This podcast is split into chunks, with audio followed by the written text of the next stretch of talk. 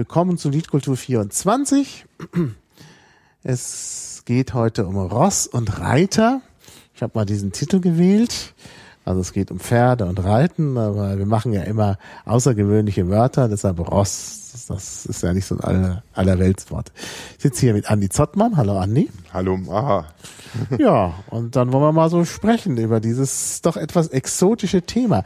Ich glaube, das passt gar nicht so richtig in die Technikecke, obwohl ich heute schon einiges gehört habe über Technik.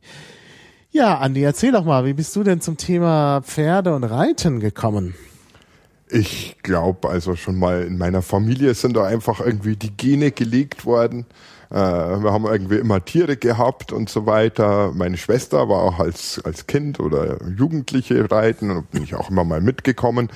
Ähm, richtig angefangen mit dem Reitsport als solchen habe ich aber erst als Erwachsener. Das ist eher ungewöhnlich. Also die meisten, wo ich kenne, ähm, haben eben ja so mit 14, 15 oder vielleicht auch schon ein bisschen früher angefangen, halt so Mädchensportmäßig. Ähm, genau. Ähm, vor zehn Jahren hat das bei mir richtig angefangen, eigentlich so spontane Urlaubsidee, Reiterurlaub in Ungarn. Mhm. Ähm, ich hatte Glück und Unglück. Also das Unglück war, dass ich mir irgendwie zwei Wochen vorher einen Fuß gebrochen habe und dann da mit dem Gipshaxen hin bin. Ähm, es war aber auch ein Glück. Also es war wirklich ein sehr guter Reitlehrer. Das war mir damals noch nicht so bewusst. Hinterher weiß man das dann immer, dass ich da wirklich viel Glück hatte mit einem sehr guten Reitlehrer und der hat mich dann einfach an die Longe genommen. An die was? Äh, an die Longe. Also ja, die Longe ist ein äh, Seil, könnte man sagen, ein, ein Strick, circa hm, acht Meter lang. Ähm, und da steht der Reitlehrer in der Mitte und äh, der führt das Pferd im Kreis rum. Ah, verstehe. Mit einer, mit einer Peitsche äh, in, in der Gangart, wo eben der Reitlehrer bestimmt. Dann kann man sich als Reitschüler, als Anfänger eben äh, voll auf seinen Sitz konzentrieren. Also der Sitz des Reiters, das ist eine ganz entscheidende Sache. äh, man muss ja mit diesen Bewegungen mitgehen und so weiter. Äh, und ja, dadurch, dass ich einen Gipsfuß hatte, noch keine wirkliche Reitererfahrung, äh, war das eigentlich das Einzige, was man tun konnte. Aber das hat schon mal sehr viel Spaß gemacht. Also ja, es ist einfach äh, um das zu beschreiben. Es ist einfach das Tolle, diese Symbiose mit dem Pferd. Man, man fühlt sich dann irgendwann so, als hätte man selber diese großen Füße und könnte diese, diese tollen Gänge und alles machen. Man wird zu so einer Einheit. Also das ist einfach dieses, dieses Harmoniegefühl, das man eigentlich sonst nicht hat mit dem Tier. Ja, ein Hund läuft äh, neben einem äh, und ähm, ja, also die, dieses sehr intensive Gefühl zusammen, äh, wirklich mit einem Partner im, im Sport oder in, in, in der Freizeit oder mhm. beim Ausreiten äh, Erlebnisse zu haben, das ist einfach beim Pferd eine, eine sehr intensive Sache. Und mhm. ich glaube, das ist auch so die, die Hauptmotivation. Gut, ja. Ich habe jetzt schon mal im Pad geschrieben Longe, das schreibt man wahrscheinlich L-O-N-G-E, ne? Richtig, ja. Ah, ja. Gut geraten. Gut, das müssen wir natürlich alles festhalten. Da muss es dann auch entsprechende Links dazu geben. Vielleicht unterstützt uns ja jemand beim äh, Eintragen der Links. Ähm, ansonsten hole ich das nach. Äh, ja, also jetzt wissen wir, wie du dazu gekommen bist. Ähm, und du bist aber jetzt so richtig eingestiegen. Es hat sich ja nicht beschränkt auf diesen ja, also es ist so, ich habe da wirklich, also ich glaube, das ist so eine Leidenschaft, das ist nicht einfach nur ein Hobby, sondern eine Leidenschaft, die man, die man wirklich die darüber hinausgeht, was man jetzt so einfach nebenher macht, sondern das ist schon schon was sehr Wichtiges und das hat da auch nicht mehr aufgehört. Also wo ich dann zurück bin von dieser, ich glaube eine Woche war es, von diesem Reiturlaub, da bin ich dann gleich zum Reitstall, haben Stunden ausgemacht, bin dann auch auf Schulpferden zwei, dreimal die Woche äh, Reitstunden genommen. Ähm, es ist nicht zu empfehlen, gleich ein eigenes Pferd anzuschaffen. Also mhm. äh, auf jeden Fall Reitstunden nehmen. Also es gibt da auch so einen Spruch, der sagt, also auf ein junges Pferd gehört ein erfahrener Reiter. Mhm. Ähm, also es ist wirklich wichtig, da Pferde mit Erfahrung äh, zu haben, sonst wird das nichts. Ja, ja, klar, klar. Das Pferd ist ja ja, gar nicht zum Reiten geboren, wie du im Vorgespräch gesagt hast. Ja, genau. Also das ist, das ist auch sehr wichtig. Ähm, ein Pferd muss ausgebildet werden, äh, damit es das Gewicht eines Reiters so tragen kann, dass es keinen Schaden daran nimmt. Mhm. Ähm, das hat mehrere Gründe. Ähm, da muss man, vielleicht steige ich da ein bisschen tiefer ein. Ja, kannst also du ruhig Pferd machen. Also das, das, das, wir wissen ja gar nichts über Pferde. Also das Pferd ist ein Fluchttier. Mhm. Äh, Im Gegensatz zum Esel übrigens. Äh, der, der, Esel ist kein reines Fluchttier. Der kann durchaus auch angreifen. Mhm. Äh, und deswegen nimmt man zum Beispiel auch Maultiere gern beim Militär, weil die, die nicht so scheu sind und nicht sofort äh, beim ersten äh, Gewehrschuss abhauen. Also das Pferd ist ein Fluchttier und steht zum größten Teil auf den Vorder, auf der Vorderhand nennt man das in der Reitersprache, also auf den vorderen Hufen. So ungefähr 60 Prozent, 70 Prozent vom Gewicht sind vorne verlagert und der, der Rest ist, äh, trägt die Hinterhand, also die Hinterbeine. Ähm, so, und jetzt kommt der Reiter noch dazu. Der sieht, wenn man sich das auf dem Bild ausschaut, das sitzt auch eher vorne als hinten auf dem mhm, Pferd. Mhm. Dann kommt also nochmal zusätzlich Gewicht drauf. Ah, ja. Und wenn man ein Pferd jetzt überhaupt nicht ausbilden würde, einfach sich draufsetzt und losreitet, dann hat das, geht das ziemlich schnell lahm. Mhm. Also ja, kriegt Probleme an den Vorderbeinen. Ja, wird denn das Pferd nicht einfach einen abwerfen? Ich meine, wenn das das nicht gewohnt ist, also wenn bei mir jemand ja. auf den Rücken steigt, würde ich auch ja, sagen, natürlich. Moment. Ja, ja na, natürlich. Also das ist auch, also wenn man so, so ein Pferd ausbildet, da geht man ganz allmählich vor, Schritt für Schritt. Äh, das erste ist einfach auch wieder an der Longe. Also das ist nicht nur für den Reiter, sondern es ist auch für das Pferd so eine Einstiegsübung, äh, wenn es ums Reiten geht äh, vorher macht, also vielleicht auch so, äh, die ersten drei, vier Jahre macht man mit dem Pferd eigentlich gar nichts. Das bleibt auf der Koppel und darf Pferd sein. Ja, alles, was es da können muss, ist so am Strick mitgehen äh, und die Hufe hergeben. Das muss es können, damit man die Hufe regelmäßig sauber machen kann und, und, und ausschneiden kann und so weiter. Sonst muss das nichts können. Ja, also mhm. wenn man ein, ein, dreijähriges Pferd angeritten, angeboten bekommt, äh, das kann nichts sein. Oder auch ein vierjähriges, das dann schon alle möglichen äh, Leistungen da gebracht hat, das ist dann schon eigentlich kaputt. Ja.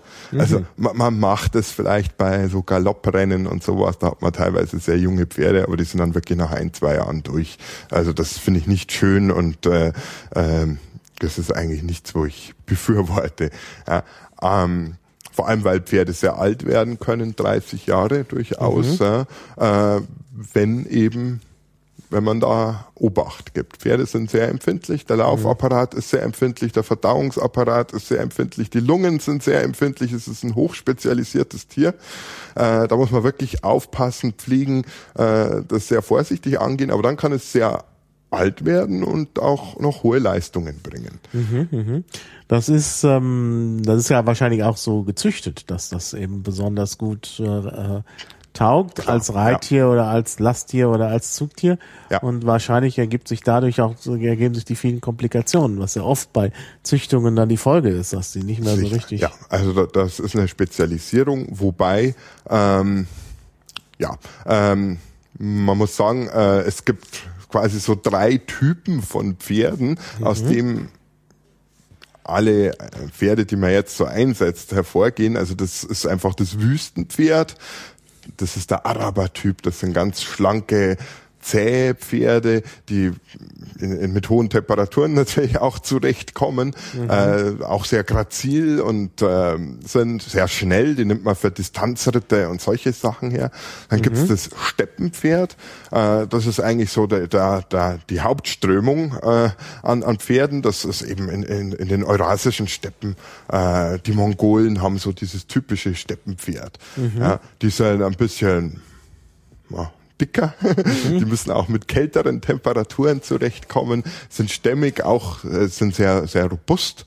Ähm, Genau, und dann gibt's auch noch das Waldpferd, äh, das ist quasi das Kaltblutpferd, äh, hat sehr viel Anteil von diesem, was man früher als, als als Waldpferd kannte. Also das waren noch so diese natürlichen Pferdetypen. Und was wir jetzt eigentlich haben, ist, ist eine Mischung aus all, all dem.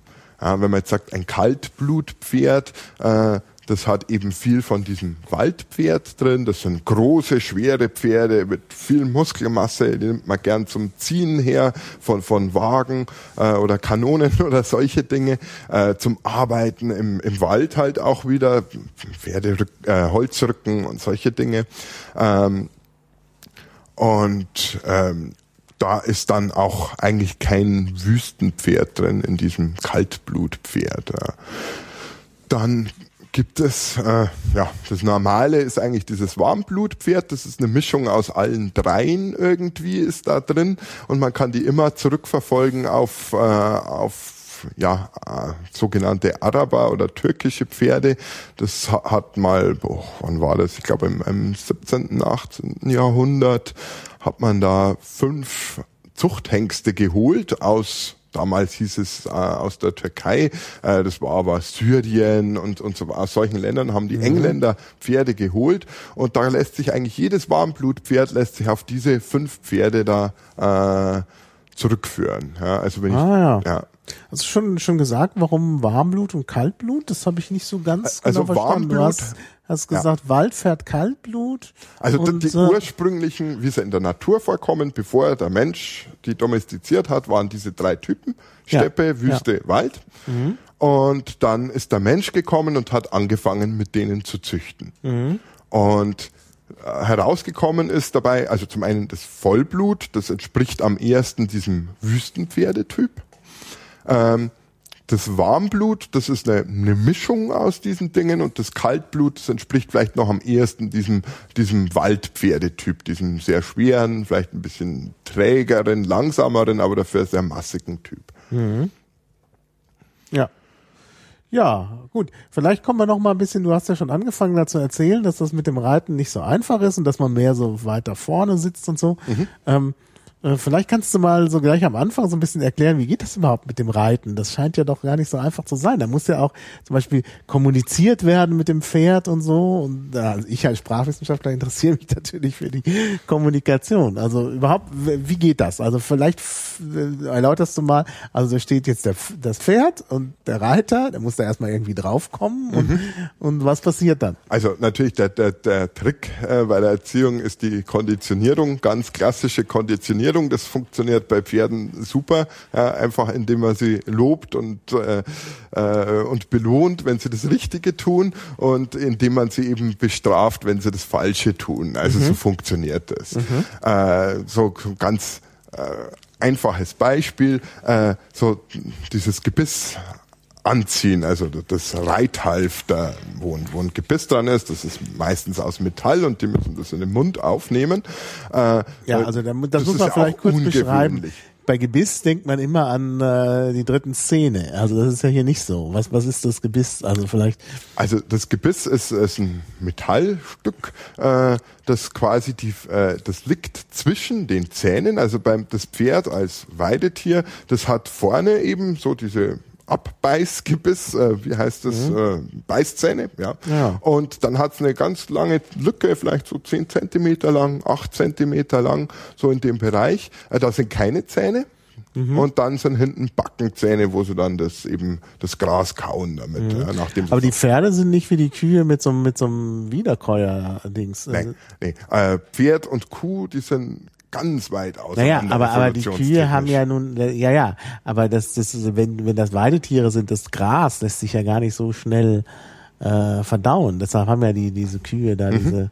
Nee, hat das Pferd nicht. Das hat eine einfachere Verdauung, mhm.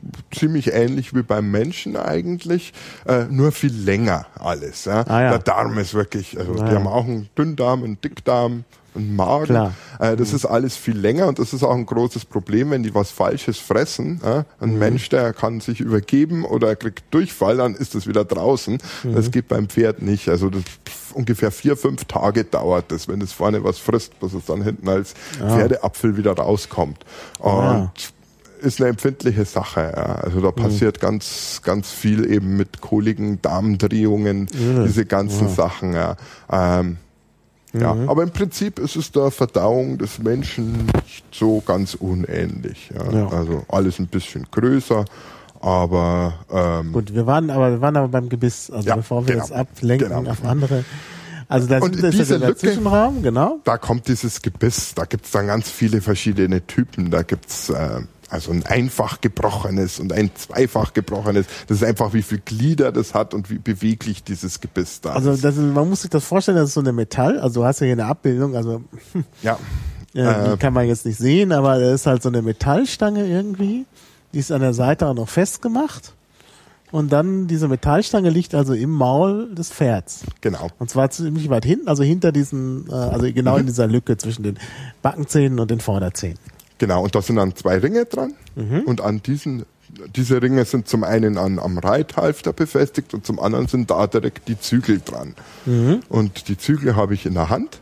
Äh, das ist, ja, die Zügel, man soll immer eine leicht dienende Verbindung zum Pferdemaul haben. Mhm. So ist, ist eigentlich das Ziel. Also nicht hart, aber auch nicht äh, sofort nachgebend. Trense steht hier in der Ja, Wikipedia. Trense ist, ist ein Gebisstyp. Also es gibt im Wesentlichen die Trense und die Kandare. Und dann gibt's auch so, so Zwischentypen. ah, die Kandare, die kennt man aus der gleichnamigen Redensart. Ja, äh, die, die, die Trense, die liegt äh, so im Maul und da ist der Zügel direkt dran. Bei der Kandare ist es so, die hat noch so eine Hebelfunktion, äh, wo eben ähm, ja, man mit einem Hebel zusätzlich auf, auf, auf die Zunge einwirken kann. Äh, oder, ja, oder auf die, äh, äh, na, auf die, die Laden. Das ist eigentlich das, wo das aufliegt. Laden? Diese Laden, das ist der Bereich, wo eben keine Zähne sind, das Zahnfleisch. Äh, Das Zahnfleisch ohne Zähne, so kann man sich's vorstellen. Äh, Und da liegt es auf. Und da kann ich eben Impulse geben, rechts oder links. Und ich fühle auch mit diesem Gebiss, äh, ob das, das Pferd locker ist, ob das so ein bisschen drauf rumkaut. Das spürt man so richtig im Zügel dann, wenn man ein bisschen äh, das Gefühl entwickelt hat. Oder ob sich's halt festmacht. Also das ist was, das will man nicht, dass es sich da festmacht und da irgendwie voll drauf lehnt, sondern im, im Prinzip soll sich das selber schon tragen, das Pferd, aber ich will noch so eine Verbindung haben. Und, und wenn das äh, gut funktioniert, dann ähm, ja, dann kann ich eigentlich anfangen ja, mit äh, dem Pferd stellen und äh, ja, muss man auch noch sagen, äh, man lenkt das Pferd nicht über die Zügel. Äh, man stellt das Pferd, so dass es sich ein bisschen biegt in, in sich selbst, aber das eigentliche Lenken macht man immer über das Gewicht. Ah, also, Also ich tue das. Gewicht verlagen und es folgt dann quasi dem Schwerpunkt. Ah, verstehe. Und deswegen ist dieser Sitz so wichtig. Also da hat man wirklich Sattel, seine, ja. seine Sitzbeinhöcker, so heißen diese Teile da am Becken, auf denen man sitzt. Mhm. Ähm, äh, auf denen sitzt man eigentlich auf dem, auf dem Sattel. Also man kann auch Mhm. ohne Sattel reiten, aber es ist auf Dauer nicht, nicht gut. Ja. Weder fürs Pferd noch für Mhm. Naja, beim. Palio in Siena, das müssen wir dann auch verlinken. Palio, wo habe ich jetzt hier den? Ja, das Fenster ist gerade zu, das ist blöd. Ähm, ja, äh, da hat man, ähm, da, das ist ja so ein, so ein berühmtes Pferderennen, was zweimal im Jahr in Siena stattfindet. Äh, und da wird ja traditionell ohne Sattel geritten. Was wohl auch besonders schwierig ist. Also das äh, Volk findet das immer sehr gut, wenn die Reiter da vom Pferd fallen. Äh, das, das, es siegt übrigens nur das Pferd, nicht der Reiter. Also wenn das, wenn, wenn der Reiter nicht mehr drauf sitzt und das Pferd geht trotzdem als erstes durchs Ziel, dann ist das, dann gilt das. Ah, okay, ja, ja, ja, und ja. Äh, offenbar ist es besonders schwierig. Also auf, auf Dauer ist es fürs, fürs Ja. Pferd nicht gut und auch für den Reiter nicht. Aber Ja, der Palio dauert nur zweieinhalb Minuten. Okay, das ja, ist, ja. ähm, aber es ist eine sehr gute Gleichgewichtsübung. Also das es sollte, kann durchaus auch Teil vom, vom Reitunterricht sein, dass man eben mal ohne Sattel reitet. Ich bin selber zwei, dreimal ohne Sattel geritten und das eine Mal, ähm, da wollte ich mal üben, schwimmen mit Pferd. Oh. Und da muss man schon, also das ist, da reitet man quasi, man sitzt auf dem Pferd ohne Sattel, weil ich nicht wollte, dass der Nass so kaputt geht, weil so ein Ja, Sattel klar. ist ein teures Teil Ja. und deswegen macht man das ohne. Äh, und ja, das, das war, eine, war eine interessante äh, Erfahrung. Ja. Dann reit- Schwimmen mit Pferd. ja, also das- man reitet dann wirklich rein ins Wasser. Mein Pferd hatte das noch nie gemacht, aber irgendwie, als hätte er es schon tausendmal gemacht. Das war überhaupt kein Problem, einfach rein. Dann, wenn man wirklich drin ist und das Pferd schwimmt, das kann von selber schwimmen, das geht das muss da nichts lernen. Äh, dann kann man auch neben dem Pferd schwimmen. Und man muss dann bloß, wenn es rausgeht, muss man rechtzeitig wieder auf dem Pferd oben sein, weil das ja, äh, ja, es ist sehr gefährlich, dass es dann einen auf, auf die Füße steigt, man hat dann keine Stiefel oder was an, ja. äh, oder dass es dann einfach abhaut. Ja. Mhm. Äh, das könnte dann auch sein. Also da muss man dann rechtzeitig wieder droben sein. Mhm. Ist eine gute Übung ohne Sattelreiten, aber auf Dauer ist es, ist es nicht gut. Mhm. Ja. Also, also die Kommunikation, oder sagen wir mal, bevor wir vom Steuern sprechen, geschieht halt einmal über, äh, also über den Körper, also Körper zu Körper, über den, also auf dem Sattel und dann aber auch mit diesem Gebiss. Was, äh, also du, du hattest jetzt gesagt, mit dem Gebiss kann man zum Beispiel fühlen, ob das Pferd locker ist und so. Mhm. Was kann man denn damit noch? Also was ich mit dem Gebiss erreiche, ist die sogenannte Beizäumung, heißt es. Also mhm. das ist ein, äh, ein großes Wort. Was ich will, ich habe ja gerade gesagt, es läuft ja so stark auf der Vorhand. Mhm. So, was ich erreichen kann, ist mit dem Gebiss, dass es eben seinen Hals rund macht und so ein bisschen nach unten geht. Also, hm, wo sieht man das schön? Da werden wir ganz viele, viele Bilder finden. Äh, wie ist es? Beizäumung? Oder? Beizäumung nennt sich wie, das. Wie, wie also Nebenzäumung. so soll das dann ausschauen. Ja dass ah. es da einfach den Kopf einfach zurücknimmt. Man mhm. hat hier diese runde Wölbung, das ist fast schon ein bisschen zu steil. Das ja, das können jetzt natürlich die Hörer ab. nicht sehen. Also ja. hier gibt's ein Bild mit aber, einem Pferd, was sich da so nach vorne beugt. Aber diese Wölbung des Halses, ja, und das pflanzt sich fort über den ganzen Rücken im Prinzip. Das mhm. ist ein riesiger Muskelstrang und ich kann damit erreichen, dass dann am Schluss, wenn ich hinten auch viel treibe, also wichtig ist auch die Schenkel, ich mhm. habe immer die Schenkel dran und treibe mit den Schenkeln mhm. und quetscht das quasi da ein bisschen ein. Äh, dann macht es die sogenannte Hankenbeugung. Äh, das heißt, äh, er geht mit dem Hintern einfach ein bisschen runter und schiebt seine Hinterbeine mehr unter den Schwerpunkt. Ah. Und dann schaffe ich es, die Last umzuverteilen, nach hinten mhm. umzuverteilen. Mhm. Und wenn ich die Hinterhand unter Kontrolle habe, dann habe ich dann kann ich wirklich reiten. Dann habe ich, dann kann ich ihn nicht nur irgendwie in eine Richtung hinziehen, sondern ich, ich, ich setze es richtig auf seine Hinterhand und kann aus der Hinterhand agieren und eine schnelle Wendung machen oder einen Gangartwechsel machen ähm, und, und diese alle Sachen. Und dazu das fängt eigentlich an mit diesem Gebiss, wo es drauf rumkauen kann. Das ist ganz wichtig, dass es wirklich da loslässt und, und locker lässt, weil das soll ja nicht sich verspannen, das Pferd, sondern mhm. es soll sich bloß eine, eine Anspannung, ähm, ja, der Unterschied zwischen Ver- und Anspannung, ähm, ja, versteht man das? Unterschied nee, zwischen Ver Verspannung und Anspannung? Ja, Verspannung ist Also das ist, wenn man sich verhärtet und genau, eine Anspannung ja. ist noch so elastisch. Mhm. Ja, das, das geht noch durch. Also wenn ich ihm irgendwie ein, ein Signal gebe äh, über, über den, äh, ganz, ganz leichtes Signal über den Zügel, dann sofort bewegt er seinen Kopf einfach ein bisschen in diese Richtung äh, und das pflanzt sich dann fort durch den ganzen Pferdekörper und mhm. ich verstärke das dann noch mit dem Schenkel ähm, und, und, und biege ihn dann so in, in eine Biegung und dann leite ich mit dem Hintern äh, Gewichtsverlagerung, dann leite ich so eine Wendung ein. Mhm. Wenn ich jetzt nicht reiten kann, äh, dann nehme nehm ich den Ziegel, Zügel und ziehe ihn so rüber. Dann läuft er so schräg eigentlich über mhm. die Schulter weg. Mhm. Das ist was, das will man nicht haben. Da machen sie sich auch ganz schnell mal die, die Füße kaputt, weil sie sich irgendwie draufsteigen mhm. ähm, oder so Scherkräfte eben auftreten. Mhm. Ähm, ja. Also darauf kommt es beim Reiten an, dass ich es schaffe, den auf die Hinterhand zu setzen, mehr oder weniger. Das können nicht alle Pferde gleich gut und äh, man muss das nicht bis zum höchsten Grad der Versammlung schaffen. Äh, aber äh, darauf kommt es an, dass ich dass ich wirklich äh, das Pferd, äh, das ganze Pferd reite und nicht bloß vorne reite. Mhm. Mhm.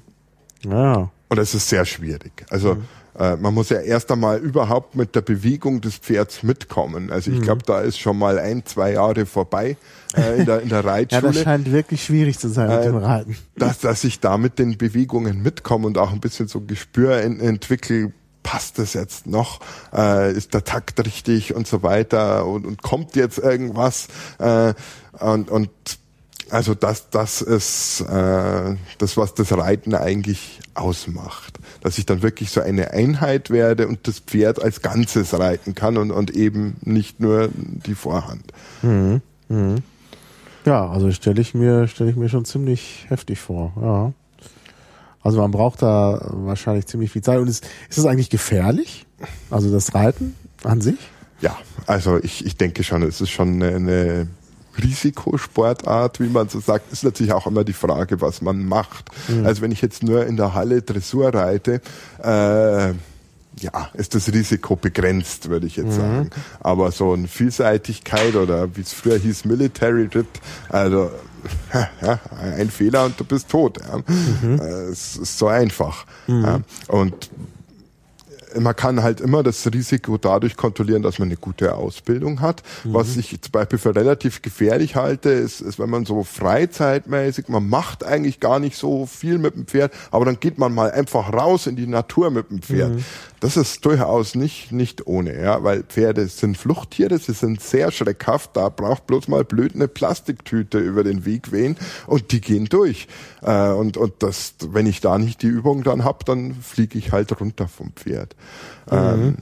Auch nicht zu unterschätzen ist äh, der Fahrsport. Also wenn ich eine, eine Kutsche fahre, also das mhm. ist, da passiert auch sehr viel. Äh, das ist einfach da auch wieder das Problem. Es ist ein Fluchttier und äh, beim Reiter, also beim Reiten, okay, da falle ich runter, dann läuft das Pferd irgendwie noch ein bisschen und dann ist es vorbei. Ja, okay, dann meistens passt dann schon alles, vielleicht hat man ein paar blaue Flecken. Beim, wenn, wenn so eine Kutsche außer Kontrolle gerät, dann hat da das hinten was dran, was scheppert und rumpelt und, und bremst und so weiter. Äh, und und da, da, das, das wühlt die Pferde immer mehr auf. Ja? Und das ist, das geht dann meist, wenn so eine Kutsche durchgeht, das geht dann oft so weit, bis alles kaputt ist. Also irgendwie die, die Pferde ähm, sich die Haxen brechen und, und ja, mhm. also das ist nicht ohne. Ja. ja. Ja. Aber es ist schon, birgt schon ein gewisses Risiko. So ein Pferd ist ja auch schwer, ne? Was wiegt so ein Pferd? Ja, also das muss man sich auch sagen. Also schon am Boden 600 Kilo kann man oh. schon schon rechnen, wiegt so ein Pferd. Ähm, und ja, meiner Frau ist das mal passiert. Da ist einfach beim der war noch ganz jung, unser Pferd damals. Äh, und da war ja irgendwie blöd angebunden. So genau weiß ich es jetzt auch nicht. Äh, irgendwie ist noch was, ist es ein bisschen erschreckt und dann hat es einfach gegen die Wand halt hingedrückt. Ja. Dann waren halt sofort Rippen gebrochen. Hm. Also das, das geht einfach sehr schnell einfach. Beim Pferd oder bei ihr? Na, bei ihr. Bei ihr Aber beim Pferd bricht sich so schnell keine Rippen. Ja. ja, nee, ja eine, eine, Freundin von mir ist mal beim Reiten mit einem richtig schweren Pferd auch ähm, gestürzt ähm, und unter das Pferd gekommen. Ja, das sind auch solche und Sachen. Ja. Dann hat, hatte, hatte sie einen kompletten Beckendurchbruch, mhm. was sehr unangenehm auch ist. Das kann man nämlich nicht gipsen. Mhm. Das heißt, man muss dann eben sechs, acht Wochen regungslos liegen, damit mhm. das wieder zusammenwächst. Und das ist schon echt, das ist äh, ganz schlimm. Aber sie war trotzdem froh, denn wenn da so eine Tonne auf einem nicht, das kann ja. fatal enden. Ja, ja. Also mir ist toi toi toi noch nie ja, du was eigentlich ganz wohlbehalten. Also wirklich. Du wirkst eigentlich, entschuldige, dass ich das jetzt so sage. Die, die Leute kennen dich ja vielleicht nicht. Du wirkst unsportlich. Mhm, mh. Muss man sagen. Und trotzdem machst du so einen Extremsport. Ja, Extremsport ist, naja, ist es auch nicht. Ja. Nee. Äh, es ist natürlich, man muss sagen, Reiten ist ein Sport, aber es ist natürlich kein Kraftsport mhm. äh, und es ist auch kein Ausdauersport. Mhm. Ja, und man braucht so eine gewisse Grundkondition dafür, mhm. aber der Rest ist eigentlich mehr Technik. Mhm. Ja, also äh, am Anfang, wenn man anfängt, dann wird man feststellen, oh, da kommt man ganz schön ins Schwitzen und alles. Mhm. Äh, ist auch immer noch so, also wenn man wenn man richtig intensiv arbeitet, schon, aber dann äh, lässt es einfach nach, wenn man die die Technik dann dann drauf hat und so, dann kriegt man auch keinen Muskelkater mehr. Naja. Äh, es ist äh, es ist kein Kraftsport. Ja? Also mhm. das geht mit feinen Hilfen und, und das Ziel ist ja, dass man mit mit möglichst wenig viel erreicht. Mhm. Ja. ja. Ja, klar. Na gut, also am Anfang ist ja vielleicht auch die ähm, Aufregung groß. Das kommt natürlich auch noch dazu, warum man da vielleicht in Schwitzen gerät, oder? Ja, wahrscheinlich kommt es auch Wo dazu. aber es ist, es ist schon auch einfach körperlich anstrengend, weil man einfach dieser Bewegung dauernd folgen muss und ja, nicht folgen klar. kann. Mhm. Äh, und, und man wird da durchgeschüttelt und man muss ja auch irgendwie oben bleiben und mhm. das irgendwie gelenkt bekommen. Äh, das ist einfach ist einfach mhm. anstrengend. Und man muss so eine, eine Anspannung natürlich im, im Körper halten. Mhm. Ja. Mhm. Also wenn ich jetzt so eine Dressurreitstunde, also ich nehme immer noch Reitunterricht und ähm, ich, ich kenne eigentlich keinen Reiter, der nicht keinen guten Reiter, sagen wir es so, der nicht regelmäßig Reitunterricht nimmt. Mhm. Das gehört dazu, ein, ein Leben lang eigentlich, weil man viele Dinge auch erst der Reitlehrer vom Boden aus sieht, was man selber auf, auf, auf dem Pferd nicht merkt. Mhm. Und ja. was heißt Dressurreiten? Also Dressurreiten, das ist eigentlich die Basis von dem allen. Da tut man nicht springen und äh, nichts Besonderes machen. Da reitet man im Prinzip bestimmte Übungen in einer Reitbahn. Die ist definiert, so 20 mal 40 Meter ist die groß. Äh, mhm. Die kleinste Variante, es gibt dann auch noch 20 mal 60 und so, aber 20 mal 40 ist, ist so die Größe. Halle. Ähm, wenn man Glück hat, hat man eine Halle. Ja. Äh, natürlich kann man das auf dem Reitplatz draußen auch machen. Ja. Aber Na, im Sommer ist doch vielleicht draußen schöner. Natürlich ist im Sommer draußen schöner. Ja. Macht man auch. Mhm. Ja. Aber jetzt im Winter, wenn man arbeitet und nur am Abend kann, dann ist so ja. eine Halle einfach ein, ein Komfort. Mhm. Äh, und das Dressurreiten, das zielt eben darauf ab, äh, dass man das Pferd komplett beherrscht. Mhm. Ähm, und eben zu diesem Grad der Versammlung, was ich gerade gesagt habe, dass das so seine Hinterhand äh, äh, unter den Schwerpunkt nimmt, äh, das ist das Ziel von dem Ganzen. Mhm. Und da gibt's eben eine ganze Reihe von Übungen, die man da macht, eben Übergänge von einer Gangart zur anderen. Äh, die Gangarten hatten wir ja, noch die hatten wir noch nicht. Ja, also das. Ja, die Gangarten. Na dann. Die Gangarten. Also es gibt, das ist die schwierigste Gangart ist der Schritt. ähm, also das geht gemütlich in einem Viertakt dahin. Ähm, es ist aber wirklich schwierig, da konzentriert zu bleiben und vor allem diesen Takt auch immer zu mhm. erhalten. Also es gibt da so eine, eine sogenannte Ausbildungsskala, was man, äh, die sollte man vielleicht schon nochmal aufblättern. Ähm, ja, die gibt's sicherlich auch in der Wikipedia. Ja, die Ausbildungsskala für, für, für das Dressurreiten. Ähm, ja, die besteht eben aus, aus Takt. Ja, mhm. das ist, ähm, dass es mitzählen kann. Man kann durchaus mal ein Metronom auch zur Hilfe nehmen, ob das wirklich passt. Äh, dass das eben gleichmäßig immer geht. Ja. Nur das ist so eine Basis. Äh, der nächste Schritt wäre da in dieser Skala die Losgelassenheit. Also mhm. eben, dass es, dass es nicht festmacht, das Pferd. Und, und der Reiter, diese Skala gilt sowohl für Pferd mhm. als für Reiter irgendwie. Das ist eben das Zusammenspiel. Äh, wenn ich das habe, dann kann ich mit der Anlehnung anfangen. Das ist das, dass ich eben das Gebiss fühle mhm. und, und spüre und, und das in der Hand nehme. Am Anfang immer, wenn ich anfange, dann gehe ich im Schritt ohne Zügel. Mhm. Da schmeiße ich die Zügel hin und es darf einfach mal so für sich gehen, bis wir mhm. so ein mhm. bisschen warm sind. Ja, und dann nehme ich die Zügel auf und dann habe ich diese Anlehnung, nennt sich das dann. Mhm. Äh, das ist auch nicht nur über die Zügel, sondern äh, das bedeutet auch, dass ich die Schenkel dann entsprechend dran habe und, und diese Dinge. Also, dass ich anfangen kann einzuwirken auf das Pferd. Das ist mhm. die Anlehnung. Dann der Schwung. Ja, eigentlich klar. Also da schaut man dann einfach, dass man ein bisschen Schwung in das Pferd reinbringt, äh, dass es nicht so dahinlatscht, sondern halt eben seine Füße auch hochhebt. Ähm, das nächste ist das gerade Richten auf dieser Skala. Das gerade Richten denkt man, ja, geht doch gerade. Äh, nein, ein Pferd hat immer so eine innere Schiefe. Ja, das geht immer mhm. so leicht versetzt nach mhm. rechts oder nach links. Mhm. Äh, und das muss man in den Griff bekriegen, bevor, bevor man anfängt, die Hinterhand unterzuschieben. Mhm. Ja, weil wenn es schief geht und ich und ich komme mit der Hinterhand und ich treibe die Hinterhand an und die kommt runter, dann entstehen Scherkräfte und so weiter. Also das muss ich gerade richten können. Da gibt's dann auch verschiedene Übungen. Das ist schon weit oben in der Skala. Das ist sowas, wo, wo ich mich viel beschäftige damit zum Beispiel. Ja, also äh, gerade diese Anlehnung, Schwung gerade richten, da bin, bin ich viel dabei. Und das Letzte wäre dann eben diese Versammlung. Das ist dann wirklich ganz massiv äh, sich zusammenschiebt, das Pferd, die, die, die Hinterbeine die Kraft aufnehmen. Ähm, das ist dann die Versammlung. Und alles zusammen ergibt dann die Durchlässigkeit des Pferdes. Mhm. Also wenn das dann wirklich auf seinen Hinterbeinen steht, es einen Schwung hat, der Takt stimmt, und dann kann ich anfangen, ganz tolle Sachen zu machen. Äh, und ähm, ja, und am Schluss ist es dann so, dann läuft das Pferd wieder so, wie es ursprünglich auf der Koppel ohne Reiter gelaufen ist. Mhm, ja, mhm. äh, und dann zeigt diese, diese tollen dynamischen Bewegungen, Wendungen auf der Stelle. Das kann er wirklich dann, äh, wenn man da einfach mal zuschaut auf der Koppel, was so ein Pferd kann, äh, tolle Sache, ja. Aber sobald man dann eben dieses Marschgepäck, also den Reiter da draufsetzt, äh, auf einmal ist das so, so, so wie ein Stecken geht das dann erstmal. Mhm. Ja, und, und das dazu bringen, das, das ist Reiten. Am Gangarten waren wir eigentlich. Ja, Gang- also der genau. Schritt mit dem Takt, das ist also ein, ein Viertakt. Ähm, dann gibt es als nächstes den Trab.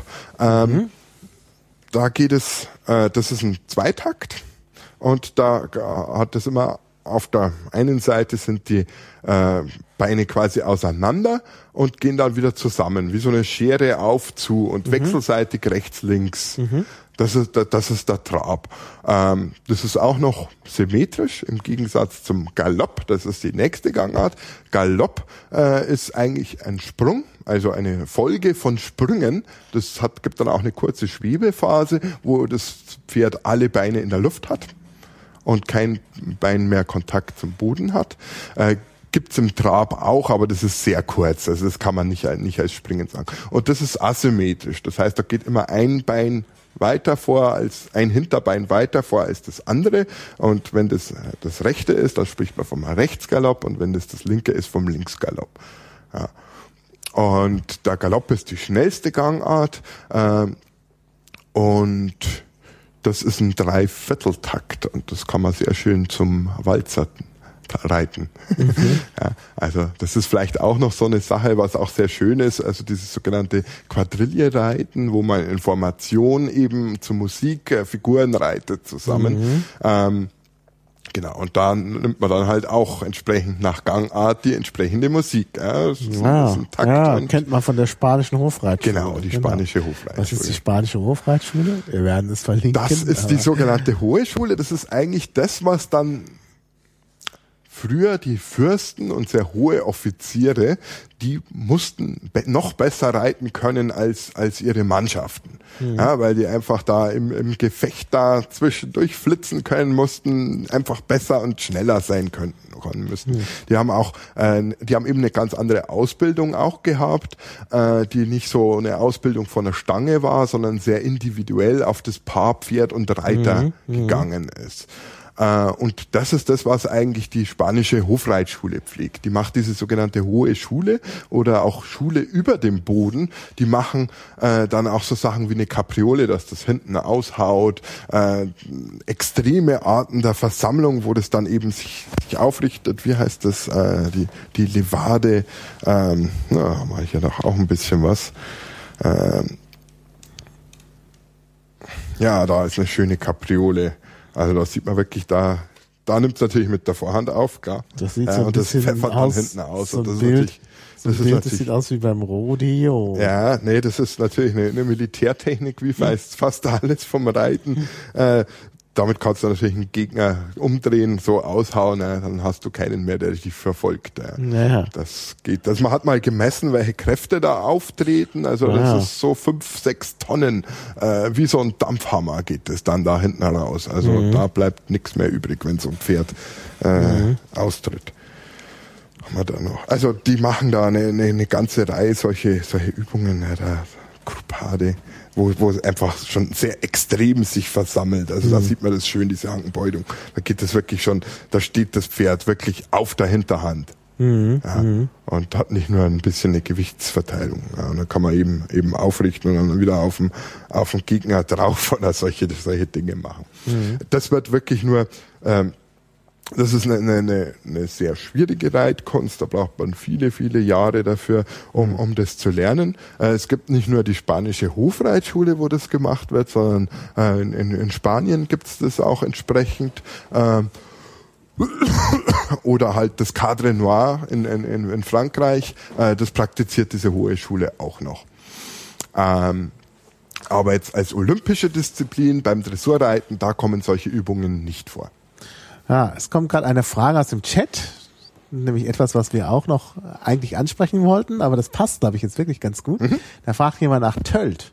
Ja, genau. Tölt? Also die Gangarten, also das sind diese drei Grundgangarten, Schritt, Ah, Trab und Galopp. die besonderen Gänge. Ähm, das ist das, was unser Warmblutpferd hier, so dieses normale Pferd kann.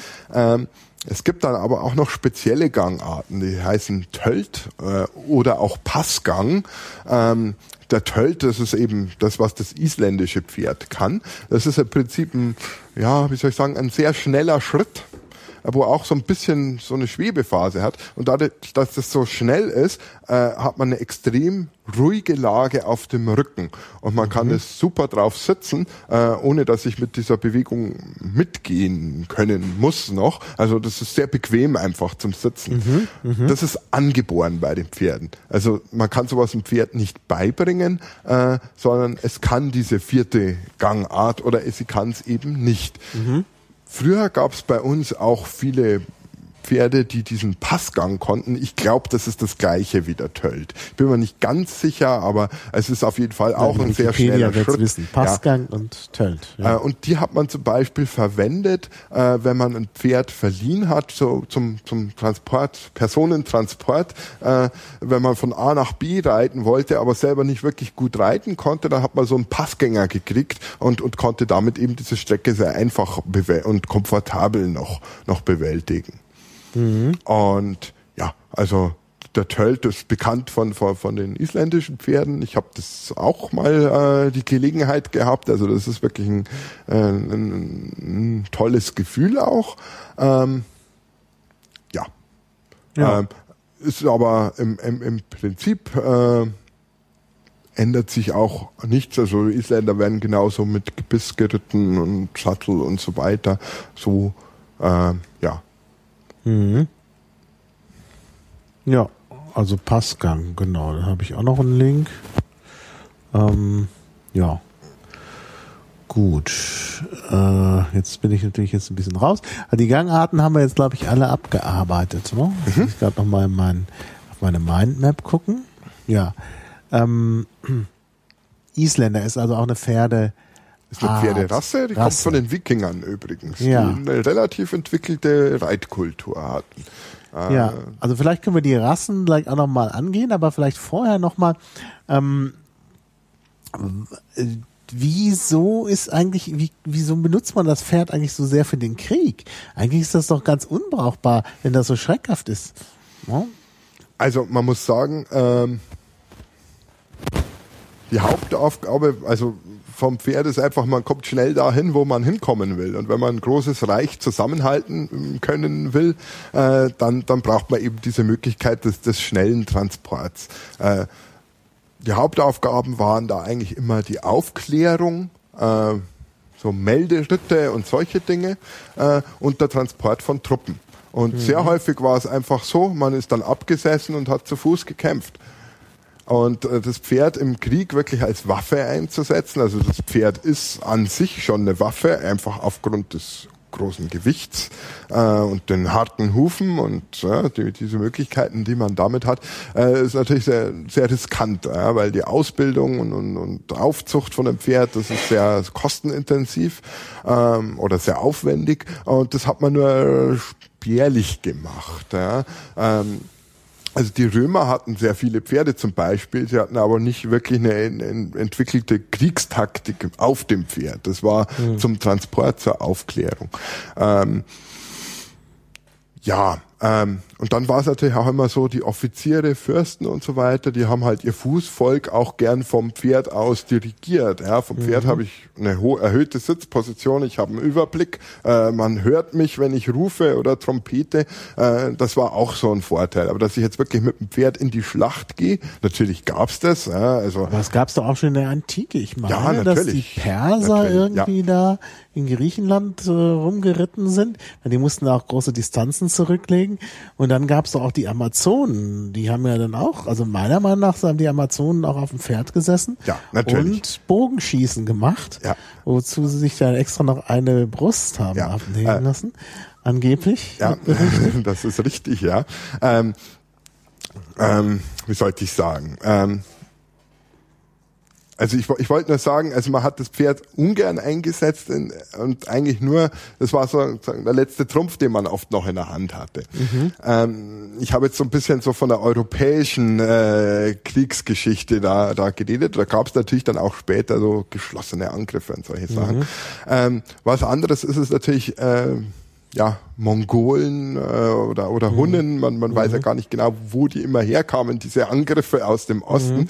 Das waren natürlich reine Reitervölker mhm. äh, und die haben natürlich zu, zu Pferd gekämpft. Ja. Mhm. Und der Bogen sagt ja schon, man hat sich immer versucht, den Gegner ein bisschen so vom Hals zu schaffen und aus der Distanz zu kämpfen. Also irgendwie eine Lanze, das ist dann schon sehr nahe dran. Mit dem Bogen hat man dann natürlich eine gewisse Distanz. Es ist aber sehr schwierig, ähm, wirklich vom, vom Pferd aus da was zu treffen. Muss man natürlich dann, mhm. dann sehr lange üben. Wir müssen hinzufügen, das wissen die Hörer jetzt nicht, der Andi ist Experte auf dem Gebiet, der hat nämlich schon Bogenschießen auf dem Pferd gemacht. Ja, ich bin dabei, das zu, ich, damit habe ich erst angefangen. Ja. Eine ganz äh, schwierige Damit habe ich erst angefangen. Also ich bin im Moment noch so weit, dass ich übe mit einem Gummiband, ja, mit so einem Terraband. Ja. Ich habe noch nicht wirklich mit dem Bogen vom Pferd geschossen. Also einfach mal, dass ich frei galoppieren kann, die Hände loslassen und dann mit dem Gummiband so ein virtuelles äh, äh, Ziel da anvisieren und abschießen. Ähm, und Bogen, das mache ich jetzt auch erstmal am Boden, äh, mhm. einfach damit ich mich vertraut werde. Da hat es mir auch schon ganz schön hier auf den Fingernagel diesen, oh ja. äh, die Szene geknallt. Das, äh, das ist jetzt wirklich was, wo ich relativ neu mal ausprobieren will.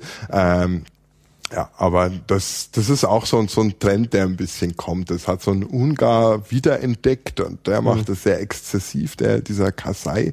Äh, ja, ähm, aber das ist, ja, also natürlich berittene Bogenschützen, also das war sicher die, die Elite der Kämpfer.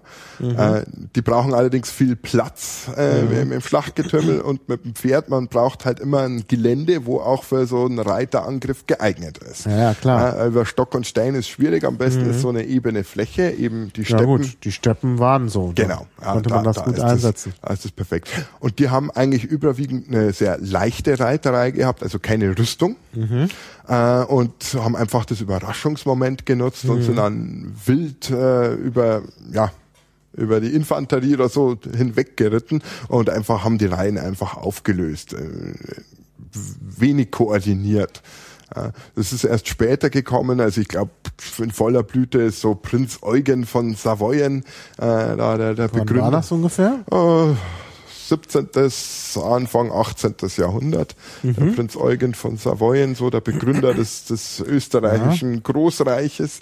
Äh, und der hat es eigentlich bis zur Perfektion getrieben, also richtig große Reitermassen in mhm. geschlossenen Linien, äh, Steigbügel an Steigbügel, also dass da wirklich keine Lücke ist und, und da eben so, so, so einen Angriff zu führen. Mhm. Ja. Aber das ist, ja, äh, das war damals schon die, die überlegene Waffe eigentlich und da kommt man eigentlich relativ hm. wenig dagegen ausrichten. Ja. Die Ritter im Mittelalter Vielleicht hm. sollte man da auch noch, ja, noch sagen. Also noch. diese volle Rüstung und so, wie man das so kennt, das haben die eigentlich nur für die Turniere hergenommen. Ja. Also wirklich im, im Krieg, das wäre viel zu schwer gewesen. Kannst du nicht im, im, im, in der Schlacht da jemanden mit einem Kran auf sein Pferd draufsetzen. Mhm. Völlig unpraktisch. Also mhm. Also die haben immer, die haben schon so eine Teilrüstung gehabt oder aus Leder, äh, so ein bisschen diese schweren Reiter hat man da auch gesagt. Aber diese volle Rüstung, also das ist einfach, damit kann man nicht reiten. Ja. Mhm. Ja, es ging ja um Turniere, da hat man ja die Leute immer genau. vom und Pferd holen wollen mit so einer Lanze. Genau, und da haben die diese schweren Rüstungen. Also das war nicht so, dass man da große Ritterheere hatte, äh, die, die so gepanzert waren, sondern das war immer dann mehr so eine Teilpanzerung. Also ich glaube mhm. bei den Kreuzzügen, das war so die große Ritterzeit, mhm. aber die hatten halt auch keine volle Montur, aber die konnten sicher sehr gut reiten. Das ist mhm. dieser, dieser barocke Stil, kommt da eigentlich, den man auch in der, in der Hofreitschule Schule hat, der kommt von diesen Rittern. Also das Adelige äh, sehr, sehr hm. häufig und die hatten wirklich da eine sehr gute, lange Ausbildung. Wobei und, Barock ja relativ spät ist. Das, ja, äh, ja, nennt sich, nennt sich dann, dann mhm. so, aber äh, das, die Ursprünge hat das wohl in, in dieser mhm. in dieser Reitweise eben von Adeligen und Fürsten und nicht ja. von Mannschaften. Naja, beim Kreuzzug, ich meine, das, der Kreuzzug war ja auch mehr so ein Reiseunternehmen. Die mussten ja erstmal ins Heilige Land kommen. Das war ja sehr weit. Man denkt, das starten die Leute in Frankreich oder in Spanien bis ins Heilige Land, also bis nach Jerusalem. Da ist man ganz schön unterwegs, natürlich. Ja. Ja.